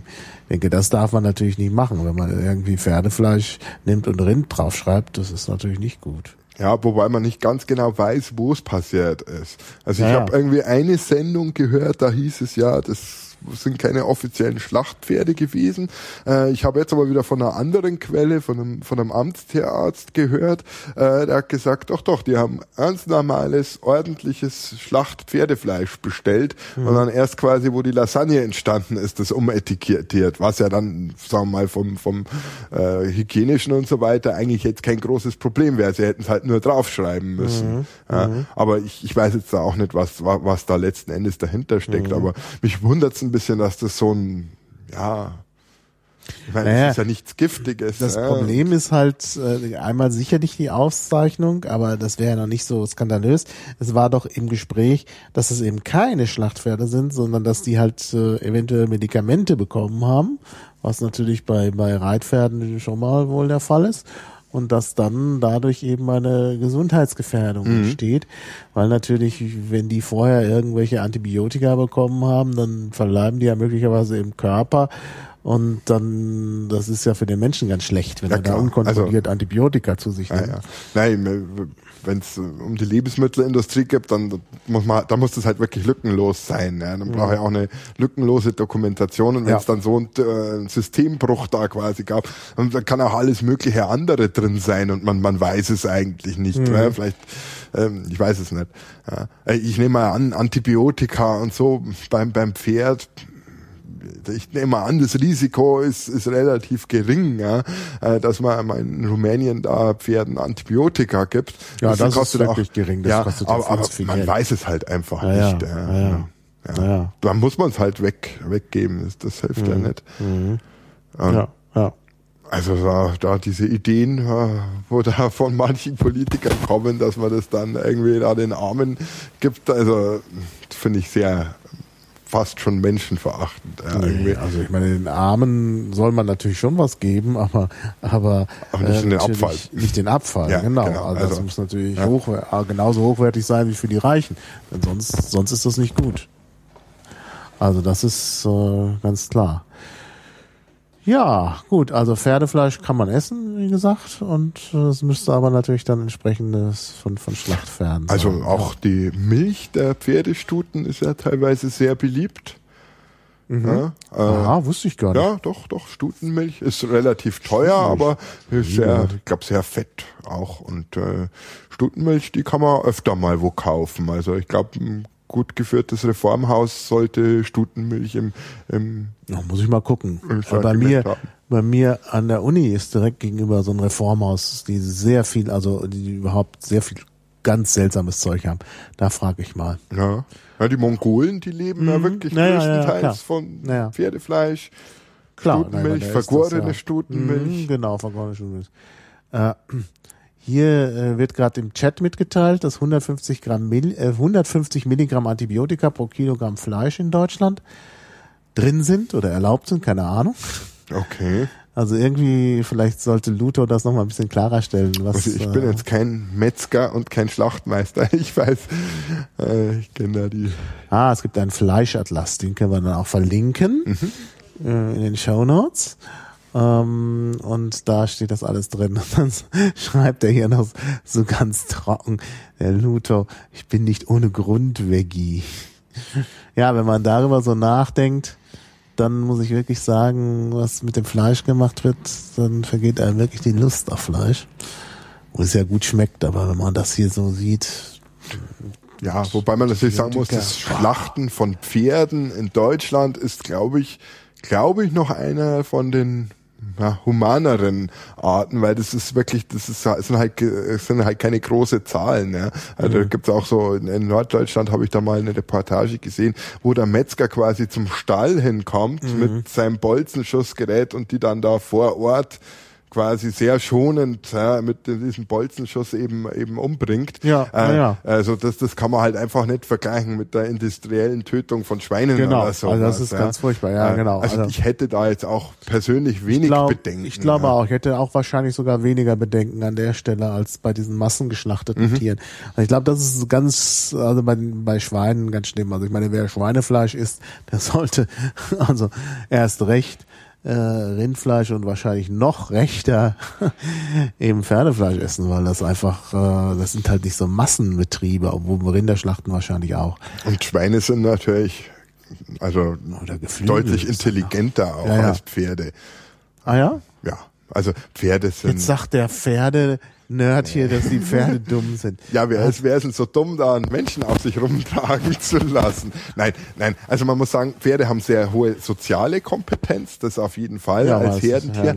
Aber gut, so logische Sachen, also man kann zum Beispiel, haben sie folgendes Experiment mal gemacht. Man macht einen offenen Zaun, der wie so ein L ist. Kann Mhm. man sich vorstellen. Und man geht quasi, ein Pferd, nimmt man Karotten mit oder was, so dass es einem folgen will. Pferd geht rechts vom Zaun und der Reiter links vom Zaun. Und dann geht man weiter und dann kommt halt diese Ecke vom L. Ja, und dann geht der, der mit den Karotten, ja, das Lockmittel geht weiter. Das Pferd würde nie auf die Idee kommen, zurückzugehen und dann diesen Zaun zu umgehen. Solche Dinge. Und solche- das würden andere Tiere machen. ja, natürlich, ein Hund hat das ganz schnell raus, solche Dinge, ja. Zum Beispiel. Also so diese, ja, komp man kann auch einem Pferd keine, äh, keine Dinge beibringen, die es nicht in seinem natürlichen Repertoire hat. Am Hund kann ich irgendwie tot bringen und so, äh, tot, wie heißt es, toter Mann oder sowas, dass er sich totstellt und lauter solche Sachen, dem kann ich einen Haufen Tricks beibringen, Pfote geben und, und so weiter. Das Ja gut, aber das Pferd hebt auch den Huf. Also hast ja, aber das sind alles gesagt. natürliche, äh, da, da ruft man eigentlich nur einen Reflex ab. Also dieses ähm, äh, Kompliment zum Beispiel, wo die so runtergehen. Also da, da, da, da ruft man wirklich ein paar Reflexe ab, indem ich da am Anfang mit der Gerte entsprechend hingehe. Und wenn es dann runtergeht, dann verstärke ich das mit einer Konditionierung. Aber es ist nicht, ja, es ist alles noch ein, das sieht man alles auf der Koppel, wenn man zuschaut, solches Verhalten. Ja, also da richtig, das ist schon, schon ein Unterschied. Also ich denke, dass, dass Pferde nicht, nicht besonders intelligent sind. Ja. Also einfach Ah, ja. So von, von unseren Maßstäben her. Sie haben auch, also Tier des Jagen muss zum Beispiel, das braucht einfach ganz bestimmte, ja, muss ein bisschen Tricks kennen und und und und, und sowas. Das braucht ja am Pferd alles nicht. Das das kennt einfach nur die Flucht in so einem Fall ähm, und ansonsten äh, steht das halt auf der Koppel und frisst. Ja. Muss sich dann vielleicht noch merken, wo findet es ein bisschen Salz und das war's. Ja. Ja gut, Schweine müssen jetzt auch nicht jagen. Also Ja, aber Schweine, glaube ich, gelten als sehr intelligent. ja, macht Ja. intelligent, das ist richtig. Ja, da kann man verschiedene Tests machen. Ja. Aber ich, ich denke, dass das Pferd ein- kein besonders intelligentes Tier ist, jetzt im Vergleich auch zu anderen Säugetieren. Ja. Was auch sehr auffällig ist, äh, dass so ein Pferd die, äh, die Trennung rechts-links, also man muss immer alles doppelt üben. Ja, wenn es irgendwas auf der rechten Seite kann, dann musst du links eigentlich genauso von vorne nochmal anfangen und das immer auf der linken Seite beibringen. Ah, ah. Ja, das ist interessant. Ah, wo wir gerade bei links und rechts waren, wir hatten ja vorhin schon, ah, wir haben Kommunikation, da sind wir irgendwie von abgekommen. Äh, man kann doch mit Pferden auch ähm, über Sprache kommunizieren. Ne? Da gibt's doch diese Anweisungen, Ja. Und Hot und so. Kannst du mal erklären? Ich kenne mich da nicht so aus. Ja, also ähm, ähm, beim Turnier ist es verpönt. Darf man nicht mit dem Pferd sprechen. Es, Ach so. Ja, muss man sagen, es hat auch bestimmte Gründe, weil wenn ich jetzt in einem Verband reite oder eine Kutsche zum Beispiel Ah, habe, ja, ja, dann genau. weiß ich nicht, wel, welches Pferd ist gemeint. Aber natürlich, also ein Pferd kann so einen Wortschatz von, ich glaube, 15 Wörter ist es, was so ein Pferd sich merken kann. Mehr ist es nicht, also es ist ein relativ kleiner, kleiner Bestand. Was unserer kann, ist, was wir brauchen zum Longieren. Also das machen wir auch immer mal wieder, zum Beispiel, wenn er eine Impfung gekriegt hat, er nicht so viel arbeiten soll, dann, dann tun wir den longieren. Ähm, da kann er halt Sherit, Terab, also man spricht es auch, besonders aus, damit es das Pferd eben versteht, und, und Galopp und Halt. Wobei Halt mag er nicht. also da läuft er dann immer weiter. Ist immer ganz schwierig. Also halten, äh, da hm, bekommt er dann oft her und will gelobt werden oder irgend sowas. Das kapiert er irgendwie nicht. Ansonsten, wo auch noch Sprache eingesetzt wird zum Holzrücken. Also die haben Was? Holzrücken? ja, Holzrücken, also Holzstämme aus dem Wald raus. Ah, verstehe. Haben ja. wir auch noch gar nicht gesagt. Also das Pferde natürlich auch Das so als Arbeitstier Arbeit, das dann, Arbeitspferd, genau. Und da haben sie halt so Kommandos für rechts, links. Also ich glaube auch, das, ja. Wie hot hat das überhaupt eine Bedeutung? Na, Hü, Hot ist doch irgendwie auch mit Richtung oder so verbunden. Ne? Ich weiß es nicht genau. Müsste man nachschauen. Brrt versteht er noch, genau. Brrt, also bleib stehen, ruhig. Genau. Das, das versteht er, das ist auch noch ein relativ wichtiges Kommando. Aber es ist halt sehr, sehr limitiert vom, vom Wortschatz her. Da kann man ja nicht so, so viel machen. Und, und immer wenn ich es in, in, der, in der Gruppe irgendwie habe, ist es halt schwierig, weil, weil die Pferde nicht wissen, was gemeint ist. Ah, Scheuklappen. Scheuklappen, genau. Da habe ich vorhin schon dran gedacht, als du mit den Ohrenstöpseln anfängst. Also die Scheuklappen hat man deswegen dran, äh, nicht damit sie nicht scheuen, ähm, sondern das ist eigentlich, man braucht es nur bei der Kutsche und eigentlich auch nur dann, wenn es mehr als ein Pferd ist an der Kutsche. Und das ist, dass das andere Pferd nicht sieht, wenn man mit dem anderen das mit der, mit der Peitsche irgendwie antreibt. Warum Dafür soll, hat man diese Scheuklappen. Das warum soll das andere der- Pferd das nicht sehen? Ja, also die sollen ja gleichmäßig ziehen. Ah, Ja. ah ja. Und die sollen gleichmäßig, äh, also ach, das ist das ist auch eine Wissenschaft für sich. Also das Kutschefahren. Ich habe da mal einen Kurs gemacht, zwei Wochen lang. Ähm, also da muss man da ja auch immer so entsprechend einspannen, dass das fleißige Pferd eben mehr in diesen Strängen steht als das nicht, äh, als, ähm, als das nicht so fleißige eben mehr in den Strängen steht als das andere. Und das kann man dann über diese Leinen anpassen. Also also ganz kompliziert. Ähm, es ist auch eine Wissenschaft für sich. Also fahren ist Und wie viele Pferde hat man da? Zwei doch, ne? Oder? Oder? naja, das hängt davon ab. Man kann einspännig fahren. Das einspännig ist relativ, ja, da braucht man schon ein gutes Pferd, ja, weil wenn das einen Hopf auf die Seite macht, dann geht halt alles mit auf die Seite. Dann kann man zweispännig fahren. Das ist eigentlich das Einfachste, ist zweispännig. Da habe ich noch nicht so viele Zügel in der Hand, äh, dass das, das kompliziert wird. Aber es ist sehr stabil, weil es eben zwei Pferde sind. Dann kann man dreispännig fahren ja, da gibt's dann alle möglichen, man kann zwei hintereinander spannen, zwei nebeneinander, man kann drei wie ein Einhorn spannen oder auch drei nebeneinander, das ist dann eine Troika, äh, man kann vierspännig, also da, da gibt's alle Möglichkeiten, äh, wie man die einspannen kann. Also ich glaube, Vierspännig ist ja eine Quadriga, ne? nein, nein, vier, das wäre dann vier nebeneinander. Ah, Ja, aber da kommst halt dann kaum mehr durch irgendein Tor oder was durch. Aber ja, das ist eine, eine Quadriga, genau. Mhm. ja. Also Also sonst vierspännig wäre zwei, zwei. Genau. hintereinander. Also das ist normal vierspännig. Das ist auch sehr, sehr schön auch zu fahren, vierspännig. Aber da hat man schon ganz schön viele Leinen in der Hand. Ja, weil für jedes Pferd hast du zwei Leinen. Und das musst du ja alles zur Not in einer Hand alles halten können, weil du musst den anderen, die andere Hand frei haben können zum Grüßen mit dem Hut. Das ist schon ein bisschen eine spießige Angelegenheit, das? Fahren. Ja, Grüßen mit mit Hut, das gehört dazu. Also bei der Fahrprüfung musste ich schon, also ohne Hut wäre ich schon mal durchgefallen. Also irgendein Warum muss Käppi habe ich man mir aufgesetzt. Ja, man muss halt zeigen, dass ich das auch einspänne. Ja, mit einer Ach, Hand. mit einer Hand, kann, und das ist klar, ja. Oder man muss halt das, das Zeichen geben, dass ich abbiegen will. Ah ja, genau, stimmt. Man muss ja dann, dann Zeichen. Ja, da habe ich ja einen Abzug bekommen, weil ich das im Kreisverkehr nicht richtig gemacht habe. Aber ich muss sagen, Ah, puh, so als Fahranfänger mit äh, zweispännig im Kreisverkehr, äh, gibt's da besondere Vorfahrtsregeln, wenn man mit dem Pferd na, ich habe halt, also wir hatten halt vorher ausgemacht, nicht. dass wir im Kreisverkehr, also ähm, wenn man eine Kurve fährt mit, Mhm. mit der Kutsche, dann mache ich das normalerweise mit zwei Händen. Dann nehme ich die so auseinander, habe die sogenannte Dressurhaltung. Ja, hat jetzt nichts mit Dressurreiten zu tun, aber dann habe ich einfach sehr viel Gefühl, weil ich in zwei Händen, also eine rechte Seite, eine linke Seite habe. Äh, und wenn ich jetzt ein, ein Abbiegezeichen mit einer Kelle geben muss, was ich können muss, dann nehme ich alle in eine Hand und übergebe Mhm. die so in eine Hand. Das ist aber sehr schwierig innerhalb einer Kurve zu machen, ja, weil normal tust du halt da so ein bisschen, dass du da in der Kurve bleibst und Stimmt, das dann und da richtig übergeben und musst so. du in Also der Kurve. Zeichen geben fürs Ja. Rausfahren. Genau. Ja, und dann das auch noch umlenken. Und da hatten wir vorher ausgemacht, nee, da sagst du einfach dem Beifahrer Bescheid. Und das habe ich dann auch gemacht. Aber wir hatten so einen, also das war echt ein scharfer Hund da, dieser, dieser Prüfer.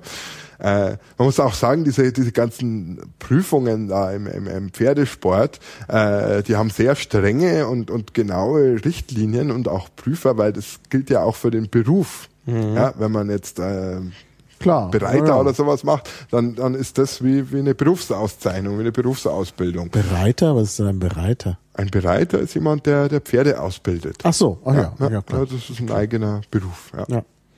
Also Aber Kutscher- dann Pferdewirt, Schwerpunkt Reiten. Kutscher ist, glaube ich, kein Beruf mehr, oder?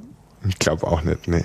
Das wird, glaube ich, nur noch als Freizeitbeschäftigung gemacht. Ja, ja. Also so richtig. Naja, es gibt natürlich Ja, in gut. Wien oder, oder ja, sicher. Ah, oder so. ja, ja, gut, da mag es dann auch spezielle Prüfungen geben, aber das sind, glaube ich, wirkliche Ausnahmen. Ja. Also Ja. so richtig. Und das war ja, das war ja mal ganz wichtig. Ja, klar, Und das glaube ich, auch so ein, ja, ein Beruf die Zukunft. Das Transportmittel ja, vor der Bahn war halt die Kutsche. Ja. ja. Wir werden das ähnlich, ähnlich erleben mit Leuten, die äh, gedruckte Bücher produzieren. Mhm. Das wird auch mal irgendwann so ein, wo man sagt, das war mal ein Beruf, kann doch gar nicht sein. ja, schauen wir mal.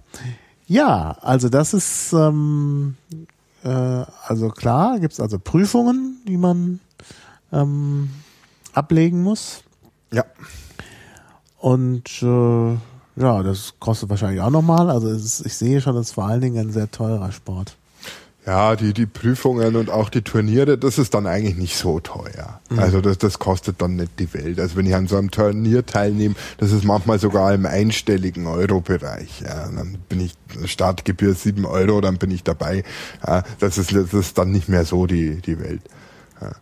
Ja. Und äh, ja, natürlich, und über die Prüfungen, da kann man dann eben eine entsprechende Leistungsklasse weiter, dann kann man eben an schwierigeren Turnieren und so weiter teilnehmen. Ja.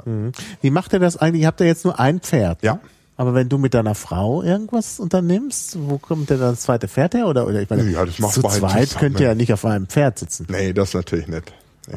Also das wäre dann vielleicht ein bisschen viel. Ne? Nee, aber ich meine, wir sind beide halt berufstätig und da ist man dann auch mal ganz froh, wenn man mal Pferde frei hat. So ein Pferd will täglich trainiert werden. Ja. Ah ja. Also da muss man schon eigentlich täglich was machen. Ach, du ahnst es nicht. Das habe ich ja, den Aspekt habe ich noch gar nicht gesehen, dass man sich auch ständig darum kümmern muss. Ja, das ist, äh, das ist ja, ja wie, wie, ein, wie, ein, wie ein Sportler, ja, der muss auch immer im Training bleiben.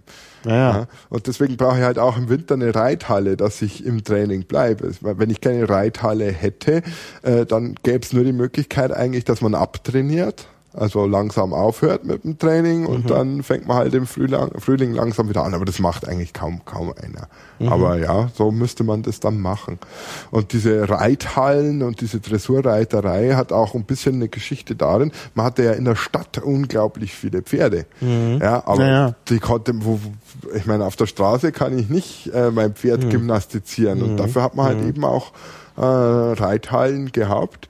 Ähm, und diese Dressurreiterei entwickelt, dass man eben auch auf einem kleinen Platz, einem begrenzten Platz, äh, so üben kann, dass das Pferd wieder durchlässig wird und, und, und eben das, das Reitergewicht aufnehmen kann. Ja. Ja, ich glaube, wir haben so alle möglichen Aspekte hier schon angesprochen. Ja, wenn du jetzt nicht noch irgendwas ganz Wichtiges hast, was wir vergessen haben. Hm? Ähm, sind noch irgendwelche Fragen? ja, ich, ich gucke gerade, ob noch Fragen sind. Also, äh, ja, ich sehe jetzt hier. ah, jemand will wissen, ob du den Pferdefleisch isst. Ich habe noch nie keins ge gegessen, muss ich sagen, aber ich hätte jetzt da auch keine Bedenken. Ja, oh. ich denke auch, muss, die muss man nicht haben. Ja, okay, ja, wir haben eigentlich alles. Du hast hier noch so ein bisschen Geschichte drin in der, bei der Vorbereitung hatten wir ja, noch. Ja, wir hatten also Alexander, Alexander den Großen. Da muss man natürlich schon sagen, das war schon eine sehr große Liebesgeschichte, die er mit seinem Pferd hat. Ja, ja wie ist der Bucke Felas? Da ist dann auch eine Stadt nach diesem Pferd benannt worden. Ah. Äh, ich habe das eigentlich noch reingeschrieben, weil das relativ typisch ist, wie auch dann in der Ritterzeit und, und auch noch später. Äh, das passiert ist. Die haben mit, die haben schon relativ früh, so mit zehn Jahren oder so, hat er angefangen reiten zu mhm. lernen, mhm. der Alexander der Große. Ja, das war aber damals üblich. Wie gesagt, Kyropädie, ja. da kommt das auch Und vor. mit 16 hat er sich dann sein Pferd ausgesucht, eben mhm. diesen Bucke Filas. Genau. Und der hat ihn dann eigentlich sein ganzes Leben lang begleitet. Der, der ist ja nicht alt geworden, Alexander der Große, ja. mit 31 oder was genau. ist er gestorben. Ja. Genau. Sein Pferd hat ihn sogar noch überlebt, ja. weil es alt geworden ist. Und mhm. da ist eben, äh, da haben die eben, ja, wenn man so ein ganzes Leben mit dem Pferd verbringt, da haben die mhm. eben wahnsinnig viel Wert gelegt auf diese Ausbildung. Nein, der ist ja auch weit geritten, also ja. ist ja weit unterwegs. Ja. Und das ist ja auch äh, die Darstellung des Alexander auf irgendwelchen antiken Bildern ist ja, ja immer dem sogenannten Alexanderwirbel, der heißt auch noch so. Also vorne die mhm. Haare so durcheinander, weil er halt ständig geritten ist gegen den Wind und dann ergab sich dieser Wirbel ist auch wichtig äh, in den Herrscher, späteren Herrscherbildern. Ich habe mich da mal mit beschäftigt. Mhm. In meinem Abi, in meinem Abi in Geschichte habe ich Herrscherbilder äh, als Thema gehabt. Und ähm, da gibt's halt diesen Alexanderwirbel, den sieht man dann auch, wenn man sich, da gibt's dieses berühmte Standbild von Augustus, ähm, von Prima Porta. Und da gibt's halt auch, hat er auch hier so eine Verwirbelung und das soll halt darauf hinweisen, dass er eben irgendwie mit Alexander im Zusammenhang steht, weil der durch das viele Reiten da diese verwirbelten Haare bekommen hat. Genau, ja, Alexander der Große haben wir. Dann hast du hier auch noch was vom Dreißigjährigen Krieg erwähnt. Was hat denn das Pferd? Ja gut, das war die Zeit, wo man mit Pferden ja. im Krieg war. Also da, da war, war das schon relativ entwickelt und ich glaube ja. im Dreißigjährigen Krieg, da hatte man dann auch wirklich alles. Also Alexander der Große, der hatte weder Hufeisen an seinem ja, Pferd. Klar. Und trotzdem denke, so weit geritten. Das war schon, ja. Warum habe ich 30-jährigen Krieg reingeschrieben? Ja, ich wollte einfach nur mal so als Stichpunkt da, ja. da, da reinbringen. Aber da hat man dann auch wirklich schon so geschlossene Reiterattacken und so weiter dann auch mhm. dran gehabt. Aber das war noch nicht so, so perfekt eigentlich dann wie beim Prinz Eugen. Also mhm. der war da der Meister der, der geschlossenen Attacke. Dann hast du noch die Hannoversche Reitschule. Erwähnt. Ja, das ist natürlich wichtig zu erwähnen. Das ist quasi das Zentrum in Deutschland, die Hannoverische Reitschule, äh, wo quasi die, die Reiterei standardisiert hat mhm. äh, eine Reitlehre entwickelt hat. Also, also im Prinzip, das, ist, das sind so die Richtlinien, äh, Reiten und Fahren. Andi hält jetzt hier so ein Band hoch. Genau, das, das ist das Standardwerk von der Deutschen Band Reiterlichen 1. Vereinigung. Genau. Ja, und das, das wurde alles in dieser hannoverschen Reitschule, also war natürlich eine Kavalleriereitschule, aber mhm. da wurde das wirklich systematisch entwickelt. Äh, da hat man auch angefangen, dass man eben Standardgebisse hat. Früher gab es so einen Beruf Gebissschmied, der hat das für jedes Pferd einzeln gemacht und da hat man dann angefangen, dass man einen Satz von Standardgebissen hat. Ähm, Standardzettel, eine äh, ne, ne, ne Ausbildungsordnung, äh, die eben relativ weit reicht. Äh, man muss allerdings auch sagen, durch diese Standardisierung ist halt auch wieder viel verloren gegangen, nämlich dieses individuelle, äh, was was noch die die die fürstliche oder ritterliche Reiterei mhm. ein bisschen ausgemacht hat, dass man halt wirklich individuell dass man so ein Pferd ein Leben lang hatte, eine sehr enge Beziehung zu diesem Pferd aufbaut, wie Alexander mhm. der Große. Beim Militär, Hannoversche Reitschule, da musste immer alles austauschbar sein. Ja, du musstest jeden Reiter auf jedes Pferd draufsetzen können äh, und das hat, musste funktionieren. Ja? Und man musste Gebisse austauschen können, Sattel und so weiter. Da hat man dann ein paar Standardnummern gehabt. Äh, sie haben sehr viel beigetragen dazu, dass man wirklich eine Reitlehre hat und, und ich reite auch größtenteils nach der, weil man schriftlich einfach nicht nicht viel Besseres hat. Ja? Aber durch die Standardisierung sind halt Dinge auch verloren gegangen. Mhm. Aber die hannoversche Reitschule ist schon der äh, ein ganz wichtiger Punkt in, der, in mhm. dieser Geschichte. Hannoveraner ist, glaube ich, auch eine Pferderasse, ne? Ja. ja. Also die haben es da. Äh, wobei man sagen muss, zwischen diesen Warmblutrassen, ich sage immer europäisches Warmblut, äh, das, die sind sich sehr ähnlich. Und mhm. ja, also der eine legt dann vielleicht ein bisschen mehr Wert auf Springen, mhm. der andere mehr auf Dressur, der eine will ein bisschen größere, der andere nicht ganz so große Pferde. Mhm. Aber die, die, die sind sich sehr ähnlich. Und, und jedes Pferd lässt sich eben auch auf diese fünf Vollblüter, ähm, die da die Engländer mal importiert haben, äh, mhm. zurückführen. Mhm. Ja, also es gibt da auch diese, ah, den Link schicke ich dir noch nach, es gibt da so eine Sportpferdedatenbank, also es ist wirklich ganz enorm und da kann ich wirklich mein Pferd finden und kann da zurückblättern in der Geschichte mit Bildern, also bis zu diesem einen türkischen Hengst da, äh, der da irgendwann im 15., 16. Jahrhundert war, äh, bis auf den kann ich das alles zurückfolgen, den kompletten Aha. Stammbaum. Ganz Meine enorm. Güte, das ist wirklich ja. Hier kommen noch aus dem Chat von Tata, der heißt auch gleich von so Tatarisch, ähm, äh, Hinweise, ähm, Amtsschimmel, was, was ist ein Amtsschimmel? Schimmel überhaupt haben wir noch gar nicht. Was ein Schimmel ist ein weißes Pferd. Ah ja. Oh. Und ein Amtsschimmel? Keine Ahnung, Amtsschimmel. Ich glaube, das, das kommt eher von dem Pilz, oder? Ja? Ja, wenn du da Amtsschimmel ansetzt. Aha. Ich weiß nicht. Nee. Okay, okay, der Sache gehen wir nach. Und Schusters Rappen gibt's hier noch. Schusters Rappen. Was ist denn damit gemeint? Hm. Ob damit der Rappe, das Pferd, also das ja, was schwarze ist ein Pferd? Ah, schwarzes Pferd. Pferd. Ah. Also an Farben gibt's eigentlich bei Pferden, es gibt einen Schimmel, da gibt's dann wieder verschiedene Unterarten von Schimmeln, also irgendwie Apfelschimmel, der hat dann so ein bisschen marmorierte Stellen und solche Dinge. Mhm. Also es, es gibt den, den Schimmel. Es gibt braune, also die haben so eine braune, hell bis dunkelbraune Grundfarbe und schwarz, ganz wichtig, schwarze Mähne und schwarzen Schweif. Mhm. Dann gibt's noch Falben, die sind im Prinzip wie braune, nur dass die einen hellen oder auch ja, einen hellen Schweif oder eine helle Mähne haben. Äh, ein Fuchs gibt's auch noch, die sind quasi komplett braun.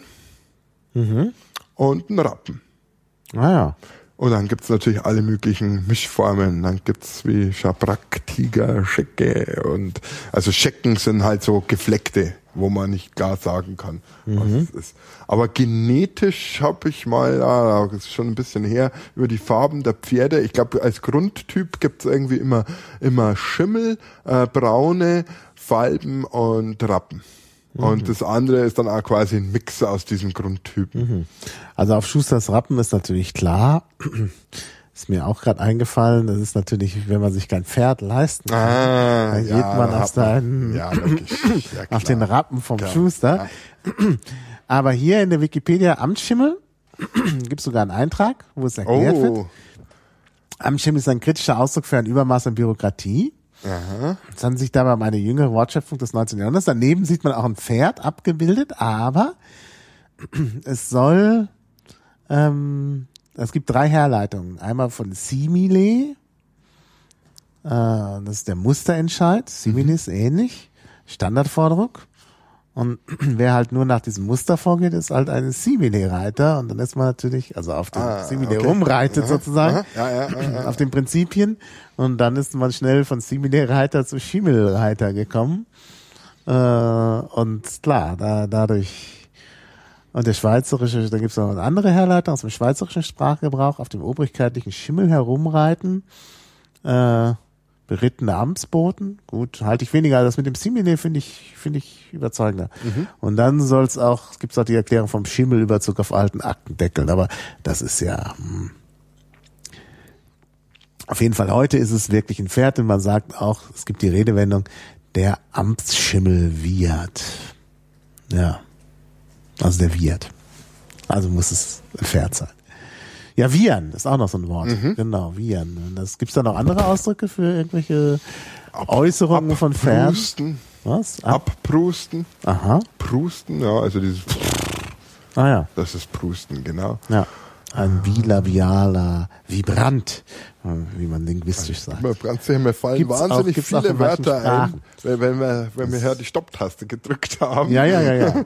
Ja, Ähm, gut. Das aber da gesagt, es gibt wirklich es gibt wirklich viele Redewendungen da. Also gerade beim, beim im Bereich Kutsche auch bin ich gerade noch ein bisschen am, am überlegen. Gaul wurde hier noch vorgeschlagen. Was ist ein Gaul? Ja, auch um Pferd dann nicht so gut ist, wahrscheinlich eher. Hm. Ja.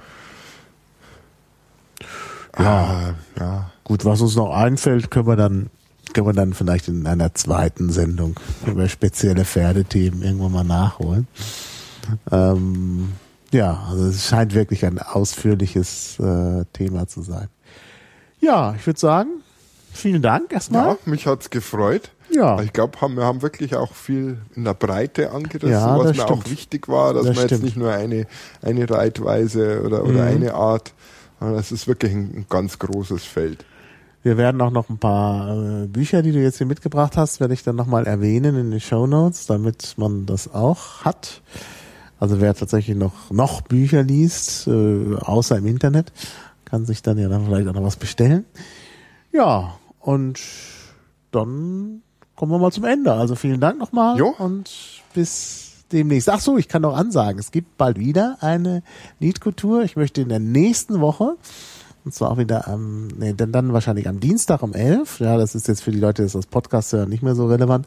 Ähm, soll es was geben über äh, Getränke äh, Herstellung unter Creative Commons License. Und äh, ja, es sind, noch, es sind noch mehr Pläne. Also es gibt demnächst ganz viele äh, Liedkultur-Folgen, hoffe ich zumindest, weil ich also ein bisschen pausiert habe. Also es wird auf jeden Fall spannend. Ja, also bis spätestens dann. Tschüss.